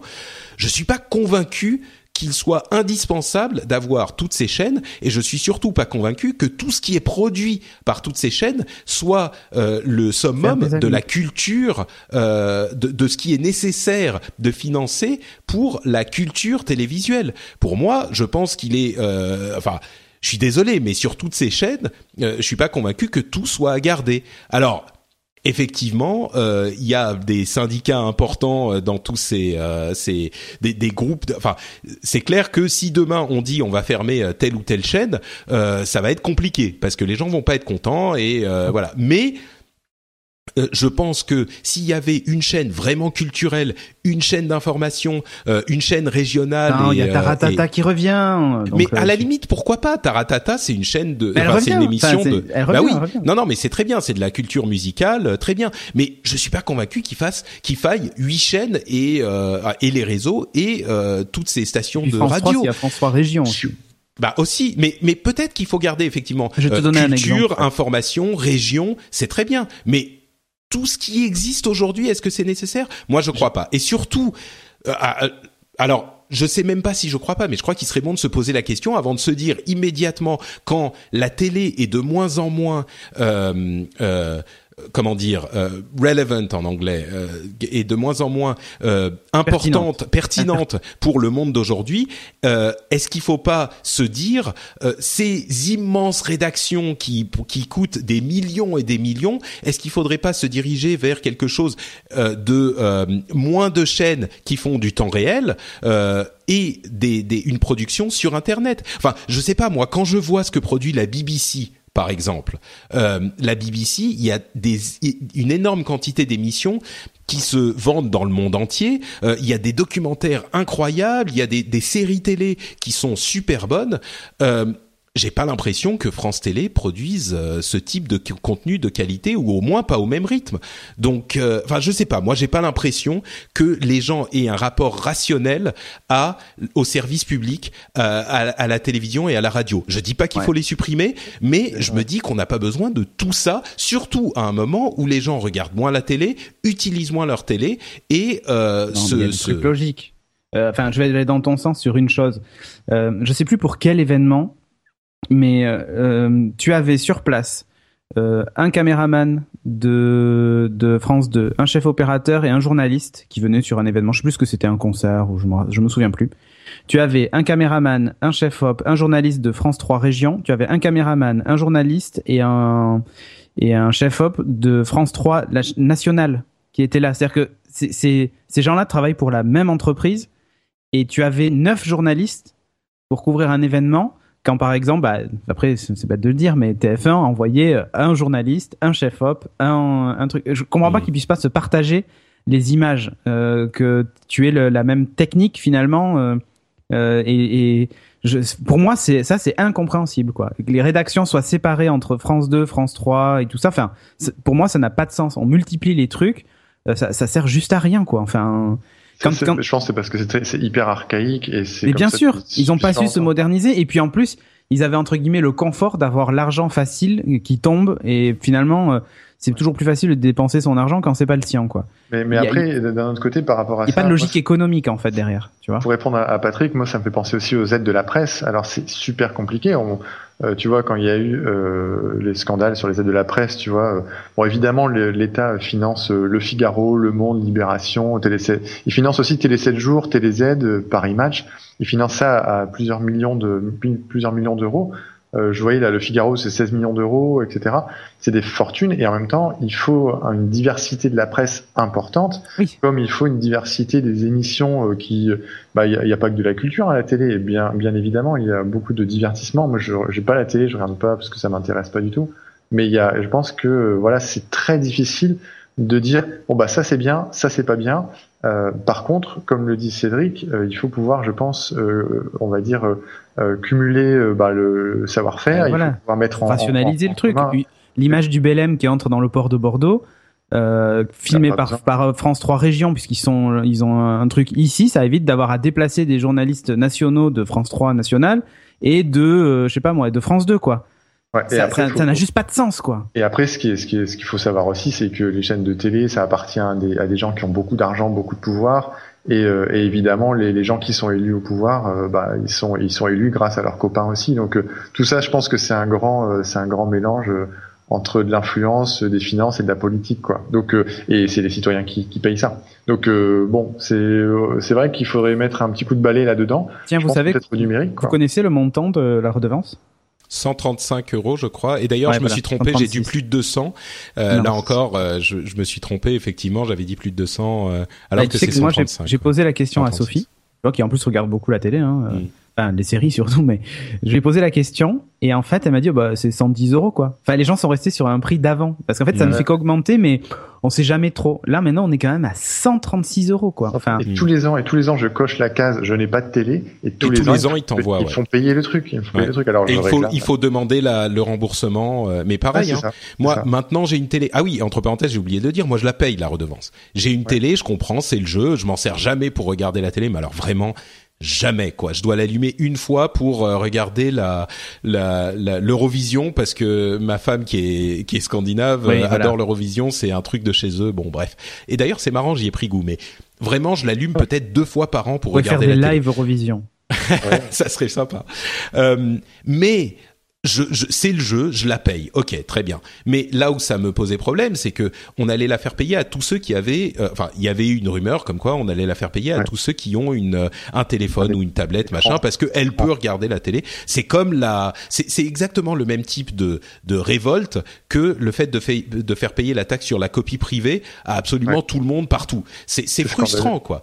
Donc, euh, alors maintenant, il semblerait que l'étude soit plus sur l'idée que on la fasse payer aux gens qui ont une box qui transmet aussi la télé.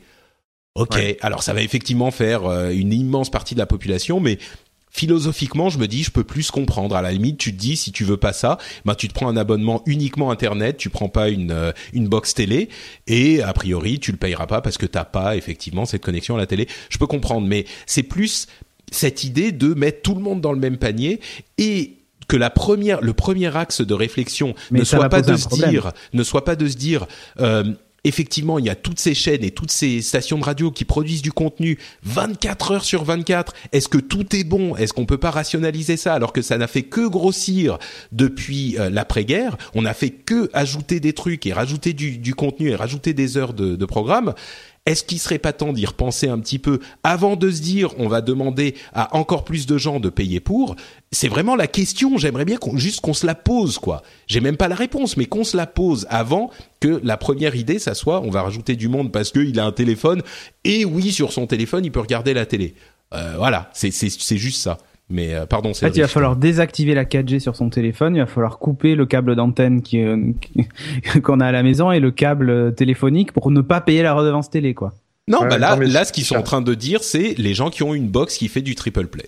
Bon. Ouais, et après, c'est faire payer les gens sur le potentiel d'accès, même même s'ils y, accèdent pas. Oui, c'est ça. Ouais. Potentiellement, ils peuvent y accéder. Donc c'est vrai que bah, c'est. Ouais, ouais. On vous fournit un service que vous lui demandez ou non, donc vous payez. bah, disons que disons qu'on aurait pu dire à l'époque que euh, effectivement les gens qui avaient une télé, même s'ils regardaient que TF1 et euh, Canal+, mm. et qui regardaient jamais France 2, France 3, machin, et eh ben ils payaient quand même. Bon. Et ça ne fait qu'augmenter en plus. Enfin, c'est j'ai jamais, j'ai jamais vu de baisse de la redevance télé, tu vois. Bah non, mais en même temps, c'est l'inflation, c'est normal. Euh, je veux dire, il y a tous les prix augmentent tout le temps. Euh, tu vas pas te mettre à baisser le prix alors que l'inflation existe et qu'elle est, sûr. tu vois c'est faut être raisonnable aussi. Et c'est pour ça le truc c'est que c'est comme tout le monde hein, j'ai souvent l'impression d'être la seule personne qui qui est raisonnable. Mais tout le monde dit ça pour tout donc euh, je comprends que ça soit frustrant mais sur un truc comme ça ça me paraît quand même euh, normal de se dire euh, la télé est de moins, de moins en moins pertinente. Est-ce qu'on a besoin de toutes ces chaînes? Et pareil avec la radio. Et de toutes ces chaînes de radio et mais enfin la radio ça coûte tellement moins cher à la limite c'est presque anecdotique je dis bien presque mais euh, juste se demander est-ce qu'on a besoin de toutes ces chaînes qui produisent 24 heures sur 24 euh, Enfin, je sais pas. Je suis, je suis, je suis bizarre de me poser la question. C'est vraiment parce qu'il y a plusieurs personnes qui sont venues dire euh, euh, non, mais Patrick, euh, c'est n'importe quoi. je pense qu'on avait, on, a toujours besoin de, ces chaînes-là. C'est juste qu'aujourd'hui, on a une, diversité énorme parce qu'aujourd'hui, tu peux avoir des sources d'informations qui sont énormes. Avant, on n'avait que ça et tu pouvais écouter que la radio, regarder que la télé. Maintenant, tu as, un choix euh, quasi limité là-dedans. Donc évidemment, ça devient moins relevant, comme tu dis, moins pertinent.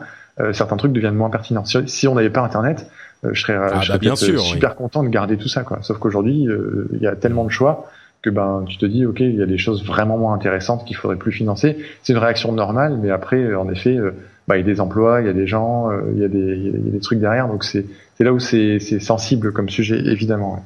Mais en même temps, tu sais, bon, ensuite c'est une question qui part euh, beaucoup plus loin sur le journaliste et on est à plus de deux heures d'émission, donc euh, on va ah, peut-être se calmer. Il va s'arrêter là. Ouais, mais euh, mais bon, le, la modernisation du métier du journaliste, non pas parce qu'il y a une école qui fait les choses différemment, mais parce que le journaliste lui-même pense son métier différemment, c'est quelque chose qui est important aussi et qui est même beaucoup plus important que l'idée de se dire on, comment est-ce qu'on va euh, faire pour euh, rendre les, les, les, chaînes de télévision modernes? Je veux dire, il y a beaucoup de journalistes qui pensent leur métier encore aujourd'hui comme ils le pensaient euh, il y a à l'époque où les mm. seuls médias qui existaient étaient la presse et la télévision et la radio, quoi. et c'est Enfin bon, bref, c'est pour ça qu'on fait le rendez-vous tech, c'est pour tenir tout le monde au courant des choses qui se passent et de la manière dont la tech influence le monde entier. Et c'est pour ça que cette émission est importante à mon sens. Tout fait. Et on te remercie de, pouvoir t'écouter. Moi, je t'écoute régulièrement et je suis ravi de, de pouvoir me tenir au courant de tout ça sans ah, bah, regarder la télé. Ah bah quel compliment. Merci Geoffrey. Merci aussi euh, sincèrement. Hein, je, je plaisante pas, mais merci à tous ceux qui viennent laisser des commentaires comme ça, euh, parce que parfois aussi on dit des bêtises et c'est hyper précieux euh, d'avoir les gens qui viennent commenter sur les notes du du, du, du rendez-vous tech entre autres et qui le font toujours de manière civile et on se répond et on discute toujours de manière civile. C'est presque une exception sur Internet et c'est hyper précieux d'avoir cet échange. Donc merci à vous tous de le faire. Merci de continuer à le faire et merci de l'avoir fait dans le cas de la redevance télé aussi. Euh, c'est bon de, qu'on puisse euh, débattre de toutes ces idées euh, honnêtement et sincèrement de cette manière. Donc merci à vous tous. Merci à Geoffrey d'avoir participé à cette émission extra large et d'être resté jusqu'au bout. Donc l'autre monsieur Dorn dans, dans, notre cercle du rendez-vous tech, justement si les gens veulent te découvrir un petit peu plus, où est-ce qu'ils peuvent aller sur internet? Qu'est-ce que tu fais? Qu'est-ce que tu nous proposes? Bah, il suffit de taper Geoffrey dans Google et puis vous me trouvez. Alors il a évidemment, je suis aussi modeste que mon frère, hein, voilà.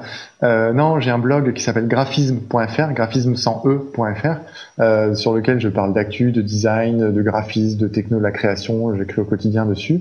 Et puis sur Twitter, vous tapez Geoffrey Dorn. Euh, et voilà, et je publie pas mal de choses sur le design, les technos, la créativité, et puis deux trois bêtises de temps en temps. Voilà.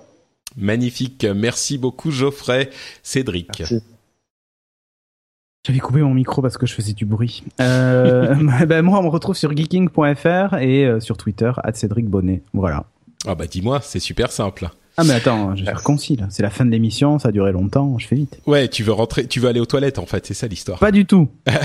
euh, je viens de chercher Geoffrey sur euh, sur Google et ça me dit Henri II euh, d'Angleterre. Donc est-ce que Geoffrey c'est l'équivalent de Henri en fait? C'était mon grand-père, non je ne sais pas. Ah d'accord, ok. c'est la de la famille royale. Monsieur. Bon, euh, merci en tout cas à tous les deux d'avoir été là. Merci à tous les auditeurs euh, d'écouter ces émissions. Vous pouvez me retrouver sur Twitter et sur Facebook.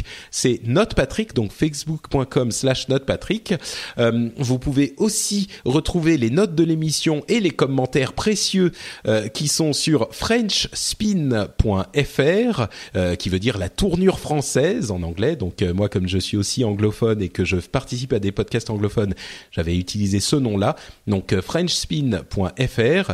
Euh, vous pouvez aussi retrouver d'autres émissions comme au hasard Upload, dont le prochain épisode, si tout va bien, sera des commentaires en live de la conférence d'Apple et vous aurez aussi le rendez-vous jeu où on vous parle de toute l'actu du jeu vidéo sur le même ton que le rendez-vous tech. Donc, euh, si vous aimez le rendez-vous tech et que vous vous intéressez un petit peu aux jeux vidéo, eh ben vous avez un résumé bimensuel de toute l'actu du jeu vidéo. Euh, et d'ailleurs, entre parenthèses, je regardais les chiffres et l'émission euh, Le Rendez-vous Jeu est en progression assez fulgurante sur cette première année. On est à presque un an. Donc, merci, merci à tous ceux qui écoutent l'émission. C'est hyper sympa de votre part. Je suis hyper content qu'elle soit en train de trouver son public. donc, bref, si vous voulez rejoindre ce public-là, c'est le Rendez-vous Jeu, toujours sur FrenchSpin.fr. Merci également évidemment à tous ceux qui participent au Patreon du Rendez-vous Tech. Vous retrouvez ça sur patreon.com slash rdvtech. C'est la rentrée, c'est le moment de s'y mettre si vous pensez que tout travail mérite salaire. Euh, et évidemment si vous le pouvez, si vous pouvez pas, il n'y a pas de souci, vous nous écoutez gratuitement grâce aux patriotes et on les remercie encore une fois. Et on vous donne donc rendez-vous dans 15 jours pour un nouvel épisode du Rendez-vous Tech. Merci à tous et à bientôt. Ciao ciao Ciao. Ciao.